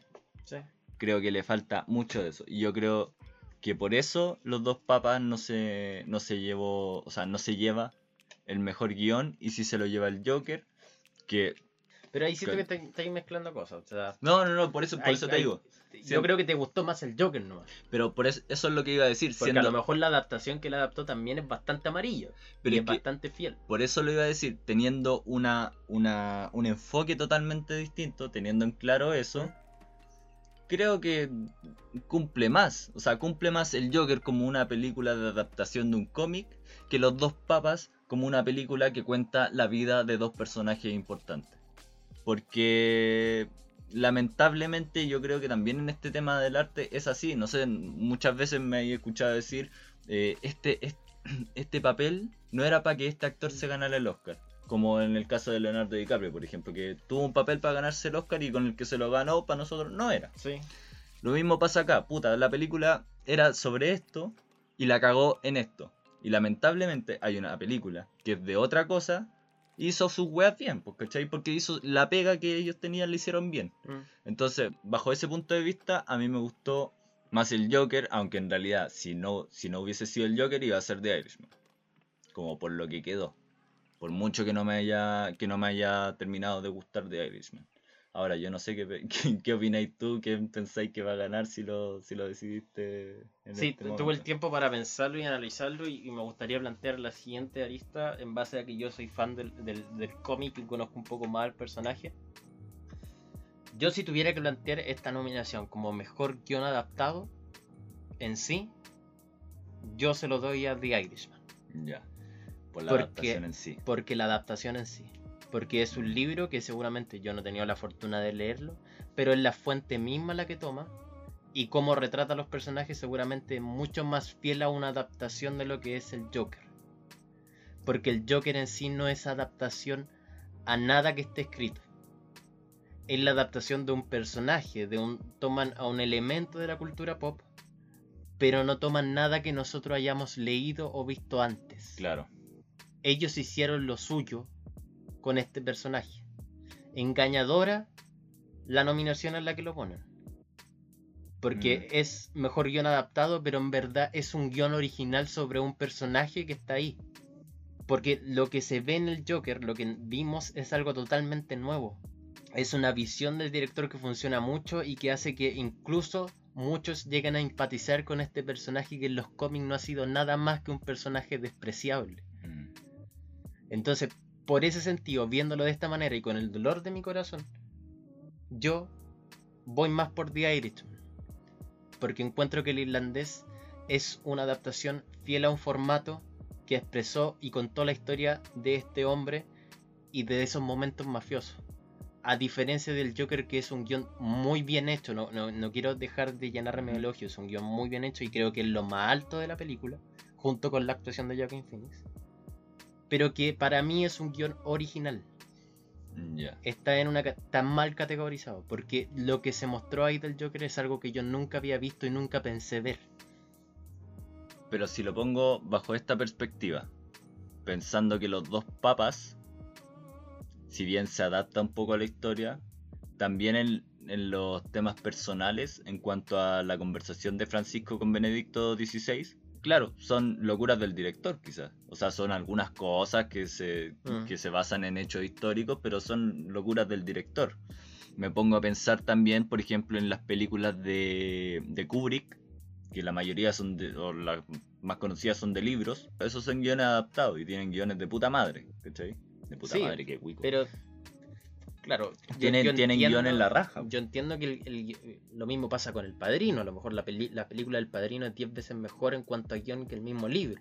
Claro, Yo no estoy, no, no estoy poniendo en tela de juicio eso. Sí estoy poniendo en tela de juicio de que a pesar de tener esta majestuosidad que se tiene al, al hacer una película con un guion que nunca va a ser igual a un libro porque son formatos distintos, sí logran ser realmente más fieles a la hora de contarlo es- de lo que fueron con el Joker, porque siento que con el Joker toda la virtuosidad que está en esa película es justamente porque no fueron fieles a lo que es el Joker en verdad. O sea, que en el fondo a ti te interesa más la fidelidad que la originalidad en el guion. No es que me interese más, sino que para esta categoría en sí, bajo esas reglas que me están estableciendo, de la palabra en el significado que como yo lo estoy tomando, de adaptación, me importa más. Pero no tenéis que dejar de lado también Pero que no como guion. película, ojo, yo como guion encuentro mejor el Joker, por eso eso creo que, quede claro. Pero como la categoría de mejor guion adaptado, la palabra adaptación, ese sustantivo me parece tan categórico a la hora de nominar una película, Mm. me quedo con el irlandés para efectos de este juego. Sí, pero no, mí- que, no, que- no, no quiero que quede como que a mí me gustó más el guion del irlandés que el del Joker. A mí me gustó más el del Joker. Ya, claro. Pero la- el puesto y la nominación es tramposa para yo elegirla. Ya. Yo, en este caso, creo que. O sea, creo que discrepo en la forma de ver la, la nominación. Porque la, Claro. peli- la Sí, película yo creo que estamos totalmente de acuerdo. Pero para mí, la adaptación del guion también tiene que ver con, con eso, con adaptarse a la pantalla, con adaptarse a, a hacer un buen guion para una película. Quizás Puede ser, eh, otras lecturas de eh, cómics, otras lecturas de historias que ya están hechas sobre Totalmente el de acuerdo. serían menos entretenidas de ver o menos, no sé, interesantes a la hora de llevarlas a película. Totalmente de acuerdo. Yo siento que por eso el, el guion del Joker gana mucho por eso. Pero quizás la adaptación no tiene que ver con la adaptación del guion, sino que un guion adaptado, porque el guion lo estáis adaptando de una historia distinta, de una historia que está fuera del cine, lo estáis adaptando al cine, pues, ¿cachai? Entonces estáis haciendo, estáis llevando una historia ya hecha, la estáis adaptando al cine, ¿cachai? A ver, Entonces pero es que puede ser fidelidad o puede ser... Sí, no, sí estoy de acuerdo con tu. Por eso me conflictuó tanto esta, esta y, y sigue siendo así. A lo mejor con, con, el, con el pasar del tiempo voy a cambiar totalmente y voy a dar el Joker. Bueno, igual vamos a tener Pero me gustaría espacio. destacar el irlandés también, o sea, siento que para mí está tan bien hecho porque el irlandés perfectamente podría ser un guion original en el sentido de que se sitúa en un contexto histórico de Estados Unidos nomás. No toma ningún precedente. Pero lo interesante que hace la historia justamente debe ser, yo no conozco el libro, pero debe ser la adaptación a ese libro y a esa historia que ya se contó. Claro, es que tampoco, tampoco tenemos la. Porque en una de esas es totalmente distinto. También. Entonces. Pero como yo sé que el Joker que mostraron en pantalla también Ah, es ya. totalmente distinto al Joker que yo he visto y he leído, Sí. me parece que es un poco tramposo el lugar en donde está. Debería en algún momento, a lo mejor a futuro, adaptación eh, de personajes de cómic, ¿no? También puede ser. Y ahí, ahí, ahí jugar con otras reglas. Pero en este lugar me parece tramposo. A mí me gustó más el guion del Joker que el del irlandés. Pero para efectos de este juego y porque quiero ganar. Y como creo yo que funciona la categoría de mejor guion adaptado, se lo doy al irlandés. Ya. Está bueno. El siguiente. Bueno, y el siguiente es justamente el guion que no he adaptado, el guion original, el de autor, donde a mi gusto debería ir el de Joker, donde tenemos las siguientes categorías, o sea, las siguientes Nominadas. películas nominadas. Tenemos Historia de un matrimonio, Once Upon a Time in Hollywood, Parasite, Knives Out y 1917. Aquí me gustaría que esta vez partierais tú, o no, pero yo partí con la otra, pero no la di. Así que No yo voy a dar la mía al tiro, ¿no? Yo creo que. Yo ya la tengo segura. La, podríamos decir al unísono, pero va a quedar como el pico. Así que dila tú primero y después la digo yo. Ya, bueno. Mi favorita en esta categoría es Historia de un matrimonio. Me parece que esa película donde gana sobre todo es a nivel de guion. de esta tanda de películas que vi, es la película probablemente que más me gustó. Las escenas están filmadas con, con un guion que, que de verdad esa escena de, de- pelea que existen entre los dos protagonistas está tan bien los diálogos que, que tienen, la atmósfera que crean para que tú simpatices o no con cierto tipo de personaje a lo largo de lo que, de lo que se desarrolla en la película, los abogados, las actuaciones que tienen no solamente con lenguaje hablado, sino que con lenguaje no verbal. Todo me parece de esa película grandioso a nivel de guion.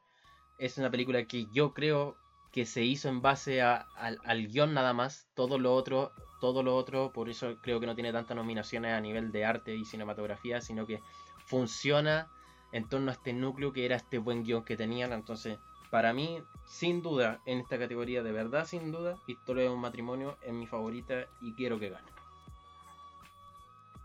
No sé si, si puedo agregar algo más en realidad a lo que dijiste. Para mí, Historia de un matrimonio creo que es la... No sé, estoy 90% seguro que va a ganar. Es simplemente tremenda, trata de muy buena manera. Primero agarra un conflicto o un problema que es muy, con- no sé si contingente, pero es muy común. Y después lo trata de una manera, pero, o sea, yo creo que desde la primera escena que uno se agarra con la película. La escena de los monólogos es muy buena.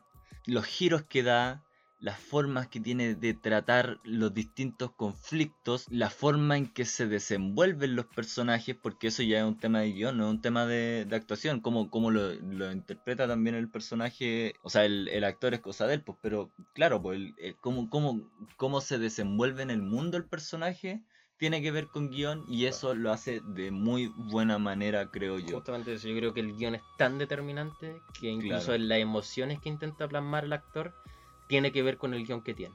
Sí. Entonces, de cagao yo creo que, que no sale en ese guion, yo no sé, no lo he visto, pero no sé si, si llega a salir, pero entre paréntesis debe salir la emoción y la cara que debe tener ese actor a la hora de, de- de realizar Yo- los diálogos. Yo creo que totalmente se una escuché como tras bambalinas que la escena de la pelea ¿Sí? se grabó cincuenta y tantas veces. Sí. O sea, creo yo que eso tiene que ver netamente con, bueno, primero que el director debe ser terrible toc y segundo que tiene que ver con la fidelidad al guion. Y si ese guion logró esa película, sin desmerecer a los actores, al equipo técnico, etcétera, pero si ese guion logró eso, yo creo que se lo tiene que ganar. Y por eso mi, mi voto va a Historia de un matrimonio también. No, no creo que tengamos dudas eh, respecto a eso. Si bien está Parasite, pero Parasite tampoco creo que logre eso a nivel de guion, siendo una historia muy entretenida que también tiene toma una posición respecto a un tema que también el tema no es que sea no es que sea menor, o sea, es la diferencia de clases, ¿cachai?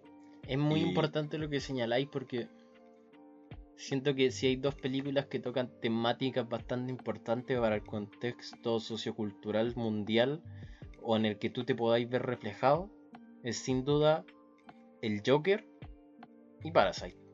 Deben ser las películas de 2019, sobre todo a nivel de identificarse, quizá a nivel país, nosotros, sol- nosotros solo los chilenos, por ejemplo. Claro. Siento que esas dos ser. películas retratan temáticas mucho más importantes como tal. Que de verdad siento que esas son las dos películas del año 2019. Y que lata que, que no la. Al menos la estamos mencionando. Que lata que no, que no estén dentro de nuestras favoritas también. O sea, son nuestras favoritas.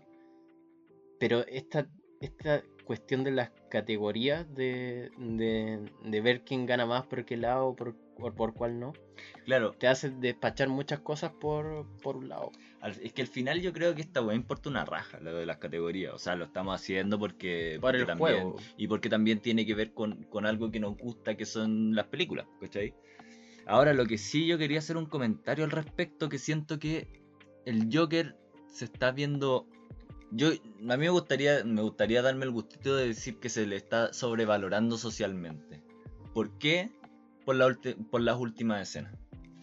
Yo creo que la escena de la revuelta, de la revolución en la ciudad, se llevó como, no sé, como que todo el, todo el mundo habla de eso, ¿cachai?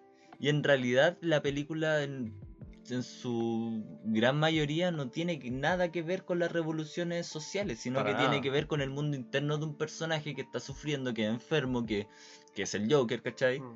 Entonces, siento que, claro, la última escena De hecho, yo siento que justamente en esa película es muy a la pasada lo que se hace con la con la lucha de clases sociales que, que se tiene. Bueno, si tú no tenías un personaje como Thomas Wayne y como lo retratan ahí, es bien poco lo que hay Claro, de lucha de clases sociales. Igual se me había, se me había pasado por alto eso de que el Joker también es un personaje pobre, pero tamp- tampoco se trata mucho. Lo que pasa es que esa película tiene un buen guion, pero peca del patetismo que se le muestra a Arthur Fleck.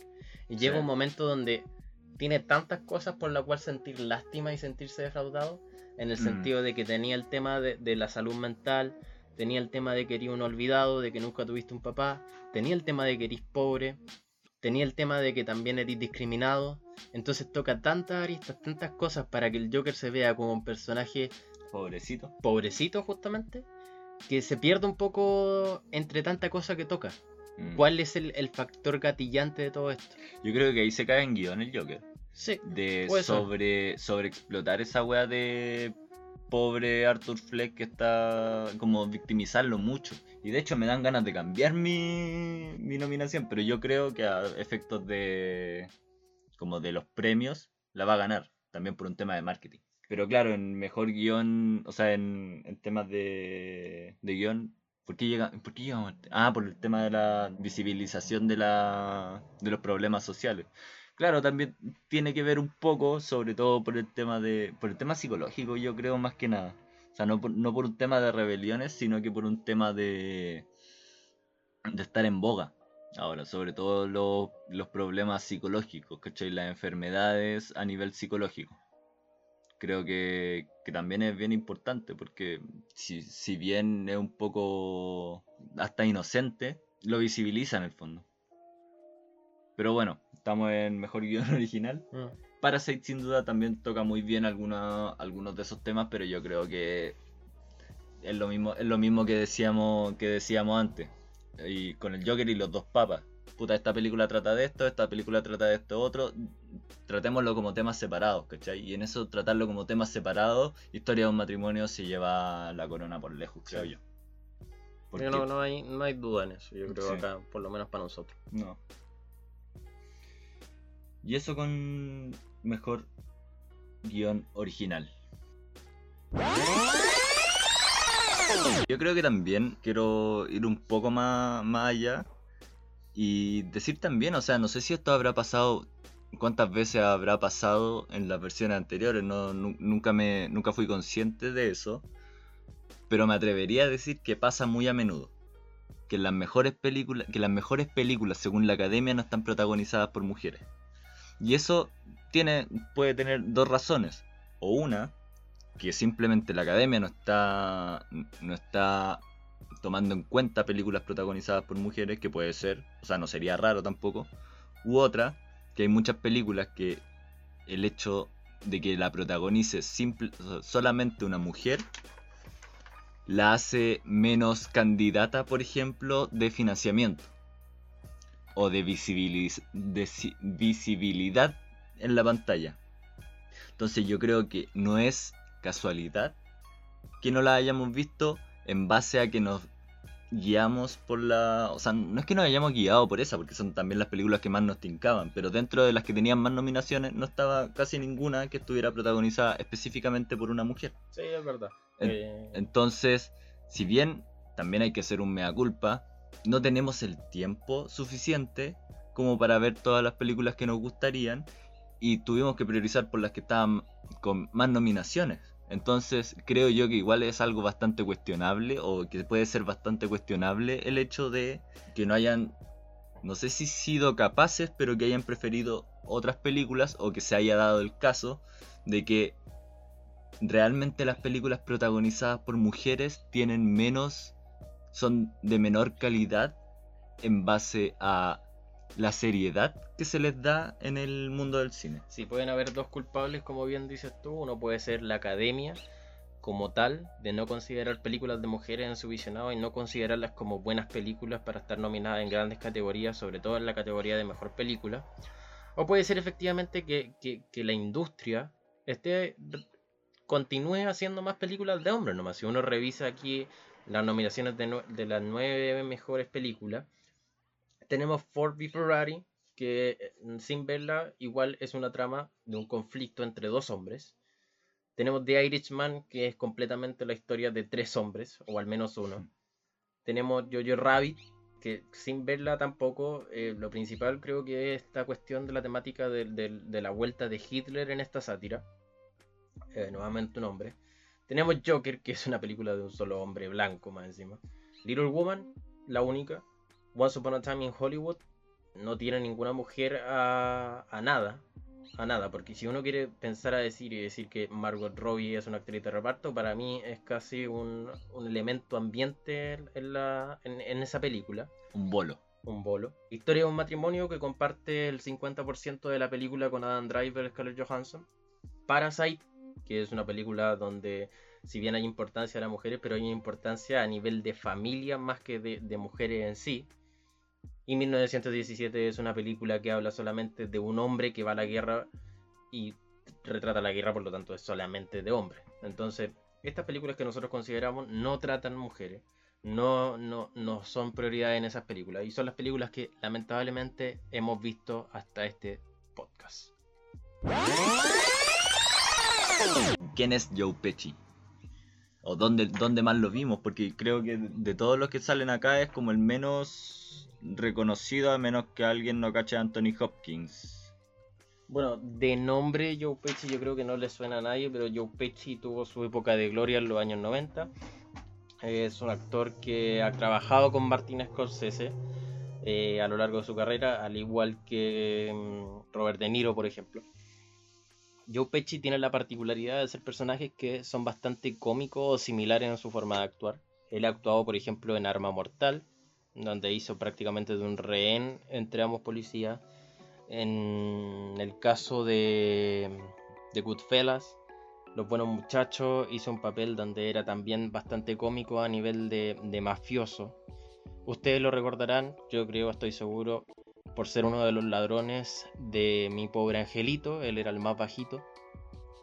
Y básicamente su carrera actoral se ha caracterizado por ese tipo de papeles un poco más, más a diferencia de lo que hace en irlandés, donde su actuación está bastante limitada y contenida respecto a, a las facultades y características que él tiene a la hora de ponerse en escena O que haya demostrado hasta el día de hoy, quizás. Porque y que ha demostrado hasta el día de hoy también. Bueno, él es contemporáneo a estos actores con, con los que actúa en la película, es Mm. contemporáneo a Robert De Niro y al Pacino, por lo tanto, básicamente su carrera se ha basado a los, a los papeles que yo mencioné anteriormente.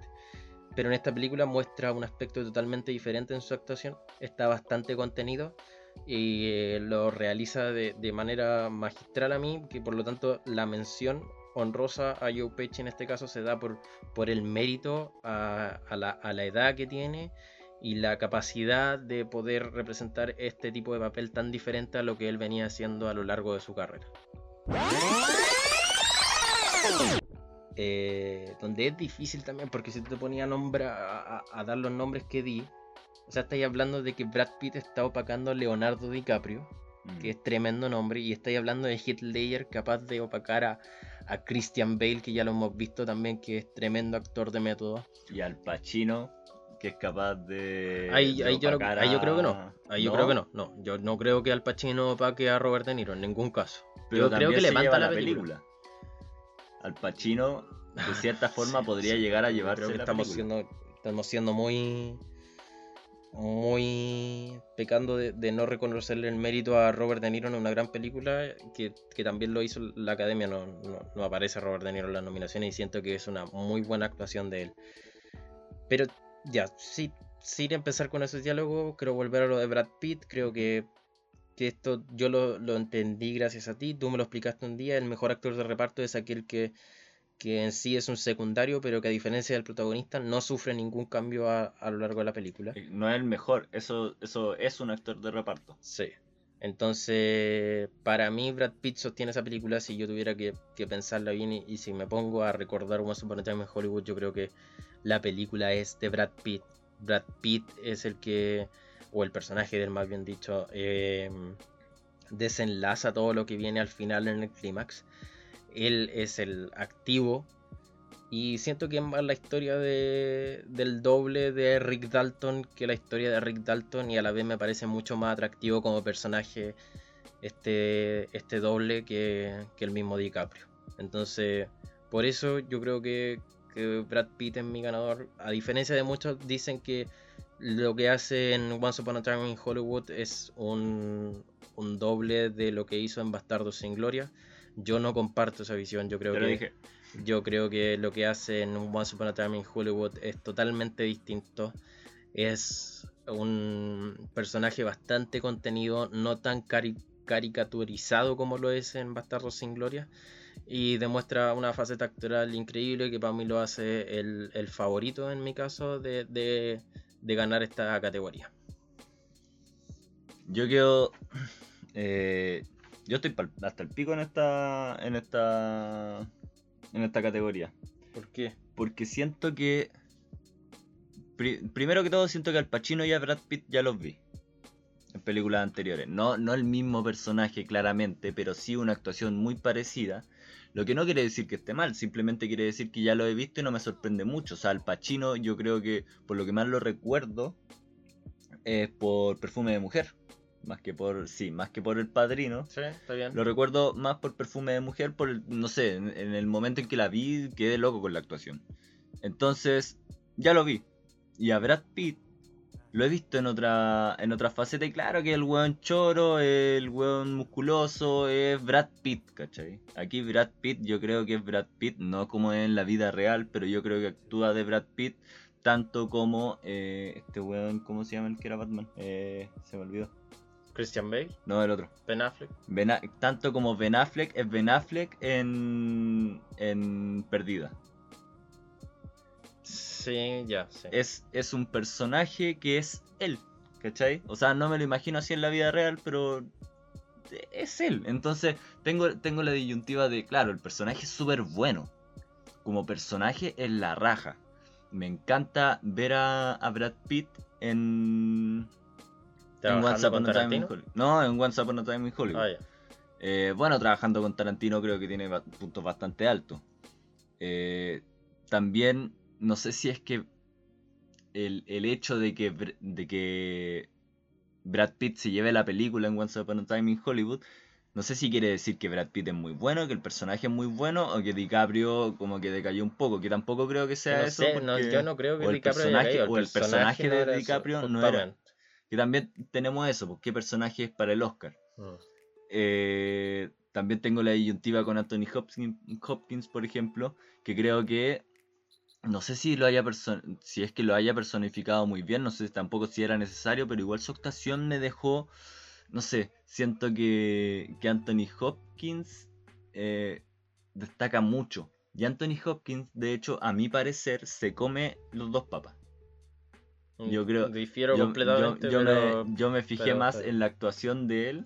a lo mejor con, ese visionado te pasa lo mismo a mí con, con Once Upon a Time in Hollywood. pues Yo siento que No, Brad pero es que Pitt a mí también me pasa lo mismo. Ah. Yo siento que Brad Pitt en Once Upon a Time in Hollywood se come a, a Leonardo DiCaprio.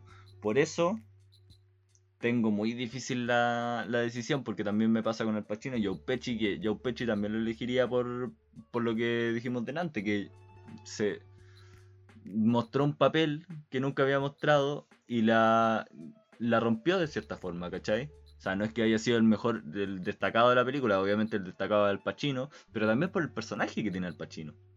¿Cachai? Entonces, si fuera por eso, eh, la verdad es que no sabría, no sabría decir cuál Mójate de el todos. poto, weón. Tenéis que, tenéis que dar un ganador ahora. Yo creo que Al Pacino.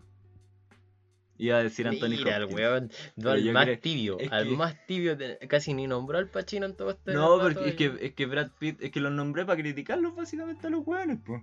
Pero, Pero- de- entonces lo encont- a ti no te gustó esta categoría. Lo encontré a todo. No, lo encuentro a todos muy buenos, pero a la vez que ya han demostrado quizá- su faceta quizá de bueno en otras películas. Quizá un error de concepto con la categoría, ¿cachai? Ujú. Porque claro, mejor actor no tiene que ver con mejor personaje. Yo creo que en Once Upon a Time in Hollywood, Brad Pitt es un excelente personaje y yo creo que es el mejor personaje de todos estos, ¿cachai? Porque también difiero mucho con los personajes de The Irishman, pero si me voy al- a la actuación en sí, estoy entre Anthony Hopkins y... Al Pacino. y Al Pacino.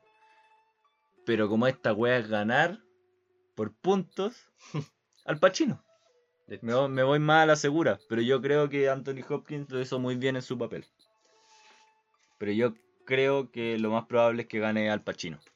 And the Oscar goes to Brad Pitt. Once upon a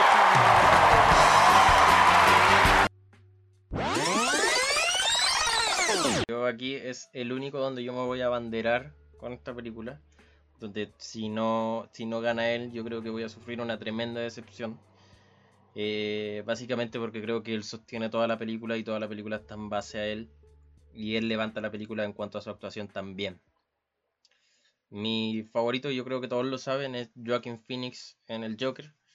Eh, creo que hizo un trabajo increíble impensado a lo mejor para quienes no conocían la calidad actoral de Joaquin Phoenix, pero también para quienes, para quienes somos fan del personaje.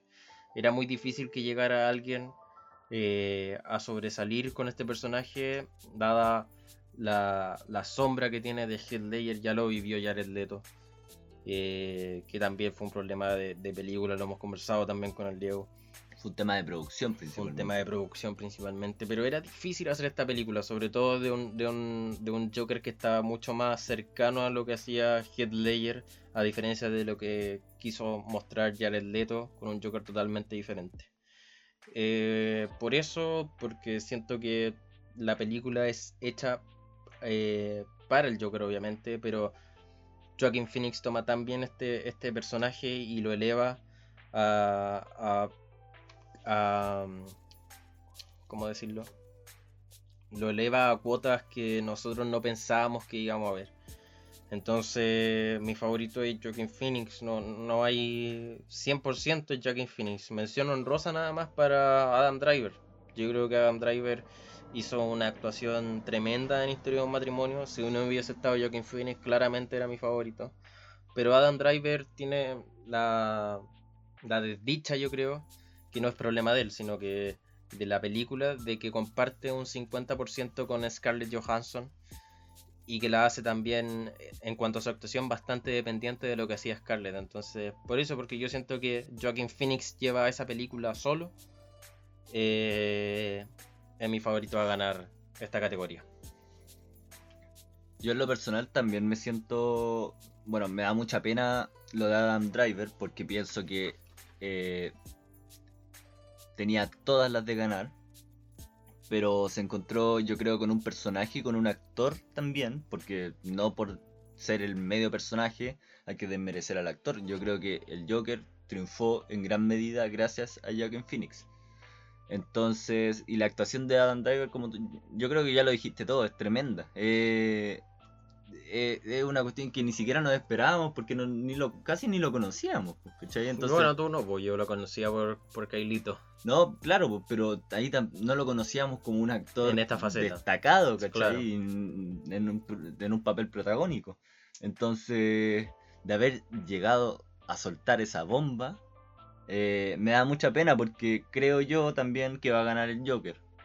Por, por lo mismo que dijiste tú, el, eh, o sea, Joaquin Phoenix levantó la, la película, hizo como todo lo, lo necesario para, para levantar, o sea, para, para echársela al hombro prácticamente.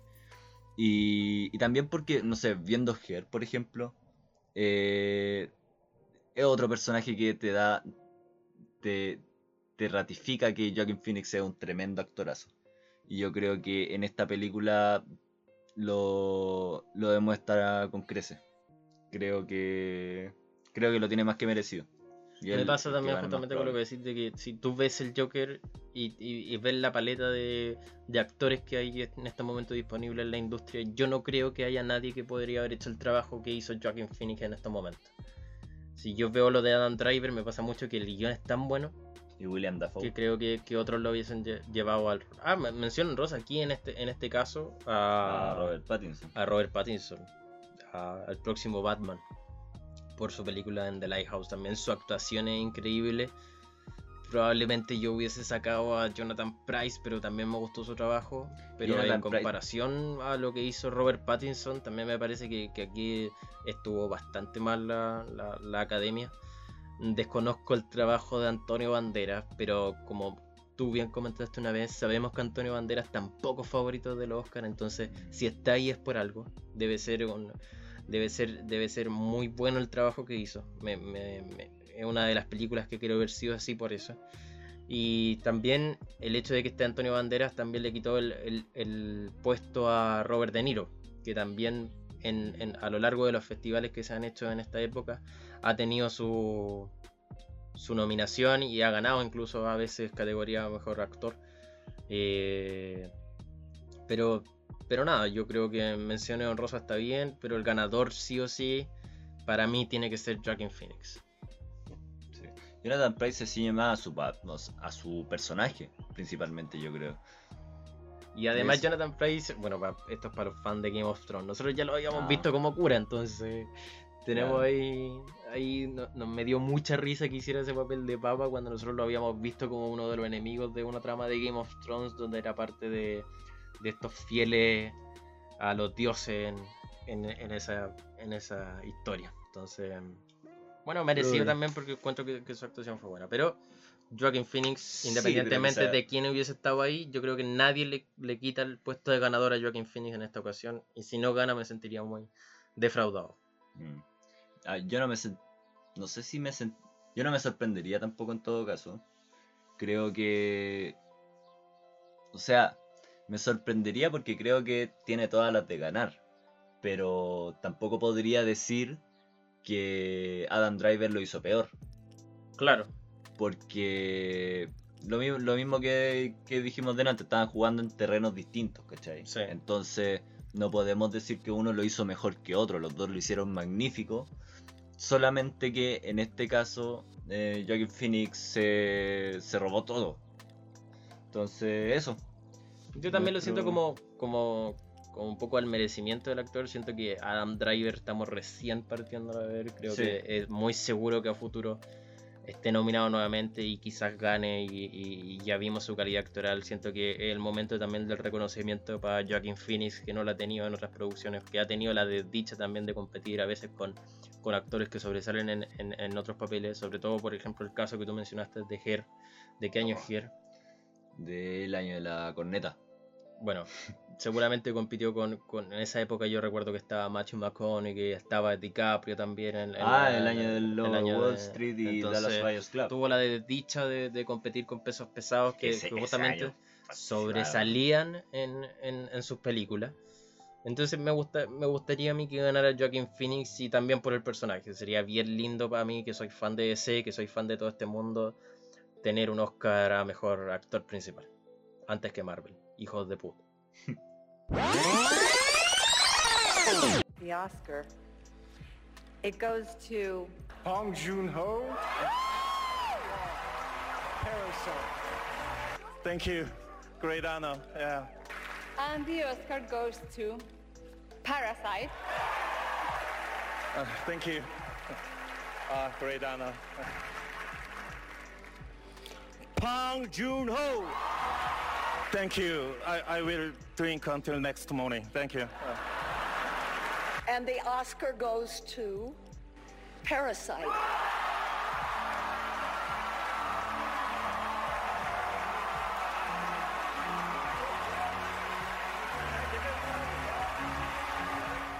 No sé cómo se pronuncia Bong Joon-ho de Parasite.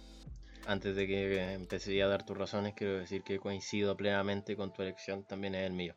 Sí. Yo creo que se nota que incluso lo habéis dicho, es la más completa. Es la que la que tiene la que cumple más en todo y también te, te dejas loco en muchas cosas. Y creo que son netamente, si bien ayuda mucho el, el papel de, del director de cada área o de, la, de las recomendaciones o sugerencias que dan algunos, ya sea actores, eh, productores incluso, u otros personajes, o sea, otras personas que tengan que ver con, con la realización de la película, creo que, que las decisiones finales las toma el director y este weón supo tomar, yo creo que las decisiones correctas o gran parte de las decisiones fueron acertadas en gran parte de la película. Eh, como ya lo dije, es muy completa en el área artística y creo que por eso es lo que se destaca un director. Creo que hacer actuar bien a una persona no es ser un buen director, sino que ser un buen director de actores. Pero hacer una buena película y saber conjugar todo es ser un buen director. Y yo creo que eh, el que lo hace de mejor manera es eh, Bong Joon-ho. Sí, Bong Joon-ho. No sé si... completamente de acuerdo. Complementar un poco algo de, te lo decía, de la tripa. Mm. Generalmente uno cuando ve estas batallas, estas competencias, tiende a ir por el más débil. En ese sentido, no digo que Joon juegue el más débil, pero sí, en comparación a los que están ahí, es uno de los menos nombrados.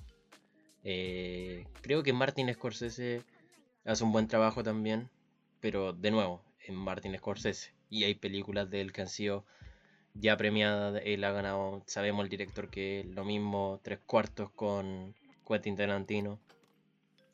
En el caso de Sam Mendes, yo no conozco mucho su carrera, estaría mintiendo si se viera, pero me parece que un director un poco más joven, donde todavía, mismo caso Adam Driver, puede dar eh, mucho más.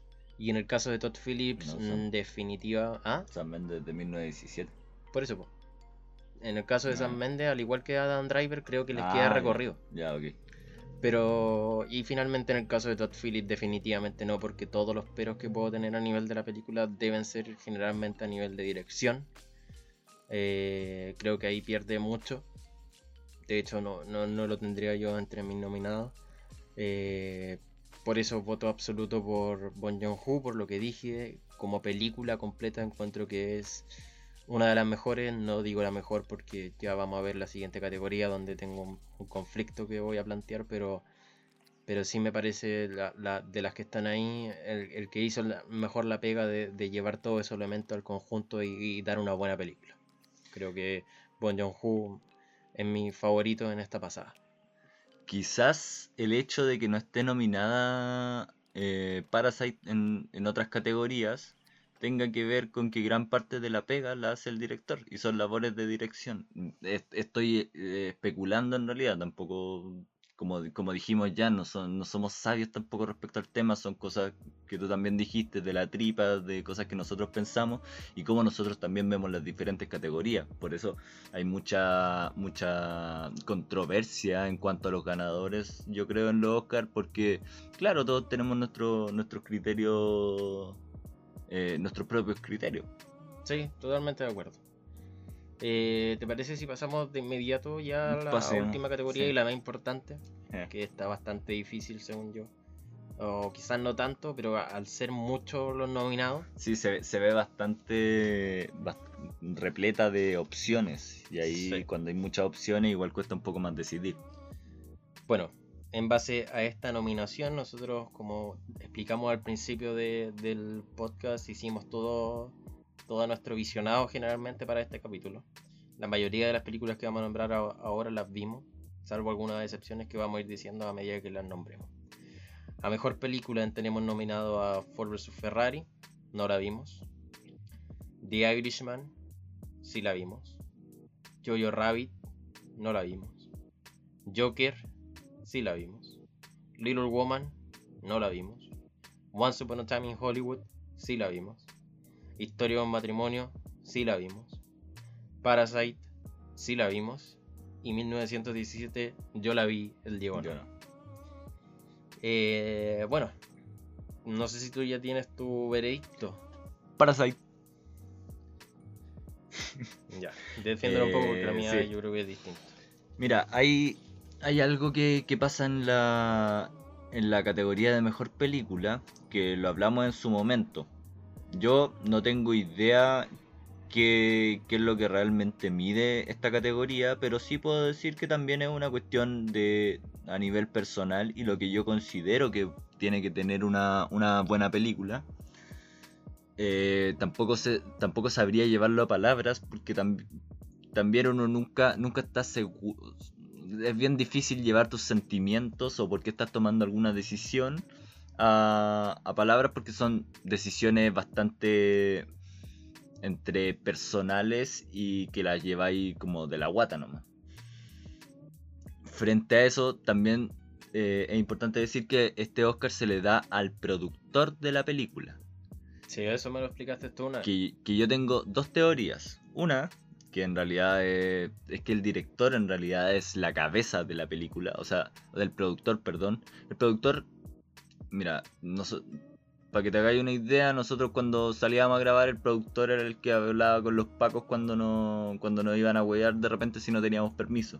El productor es el que se consigue generalmente en el cine como más de bajo presupuesto, el que se consigue las locaciones, el que maneja las platas, el que maneja los tiempos, el que maneja, no sé, bueno, ya dije, ya dije el presupuesto, pero sabe más o menos cuánto, cuánto pagarle a quién, eh, a quién se va a contratar, quién toma todas las decisiones en realidad. O sea, todas las decisiones que no tengan que ver con el área artística las toma el director. Es que, o sea, el productor, es quien hace posible la película. El director es el que la hace buena, por así decirlo, pero el que la hace posible, el que, el que le puede dar las herramientas al director en el ámbito económico y en el ámbito, no sé, de tiempos, por ejemplo, es el productor. Eh, esa puede ser una de las razones por las cuales se le da al productor. Otra es porque también, bueno, también ya lo dije, el que hace posible la película. O sea, una es que sea la cara de la película, la cara legal, y la otra es que sea quien hace posible la película.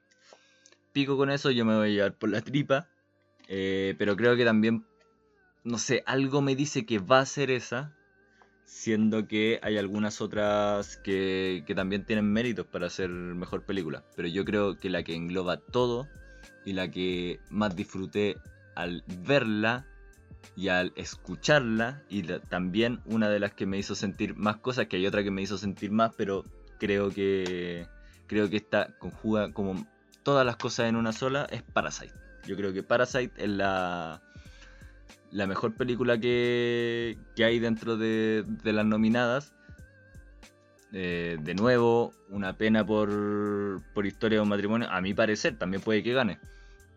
Es una película, Historia de un matrimonio, una película que me hizo sentir caleta, que me gustó caleta, que dudo, mm, creo que no en ningún en ninguna parte de la película me llegué ni siquiera a pensar en aburrir. Pero, pero creo que la película que lo engloba todo de manera más... eh, ¿Cuál es la palabra? Perfecto. No, no perfecta, como de manera más. Ah. Como robusta, como.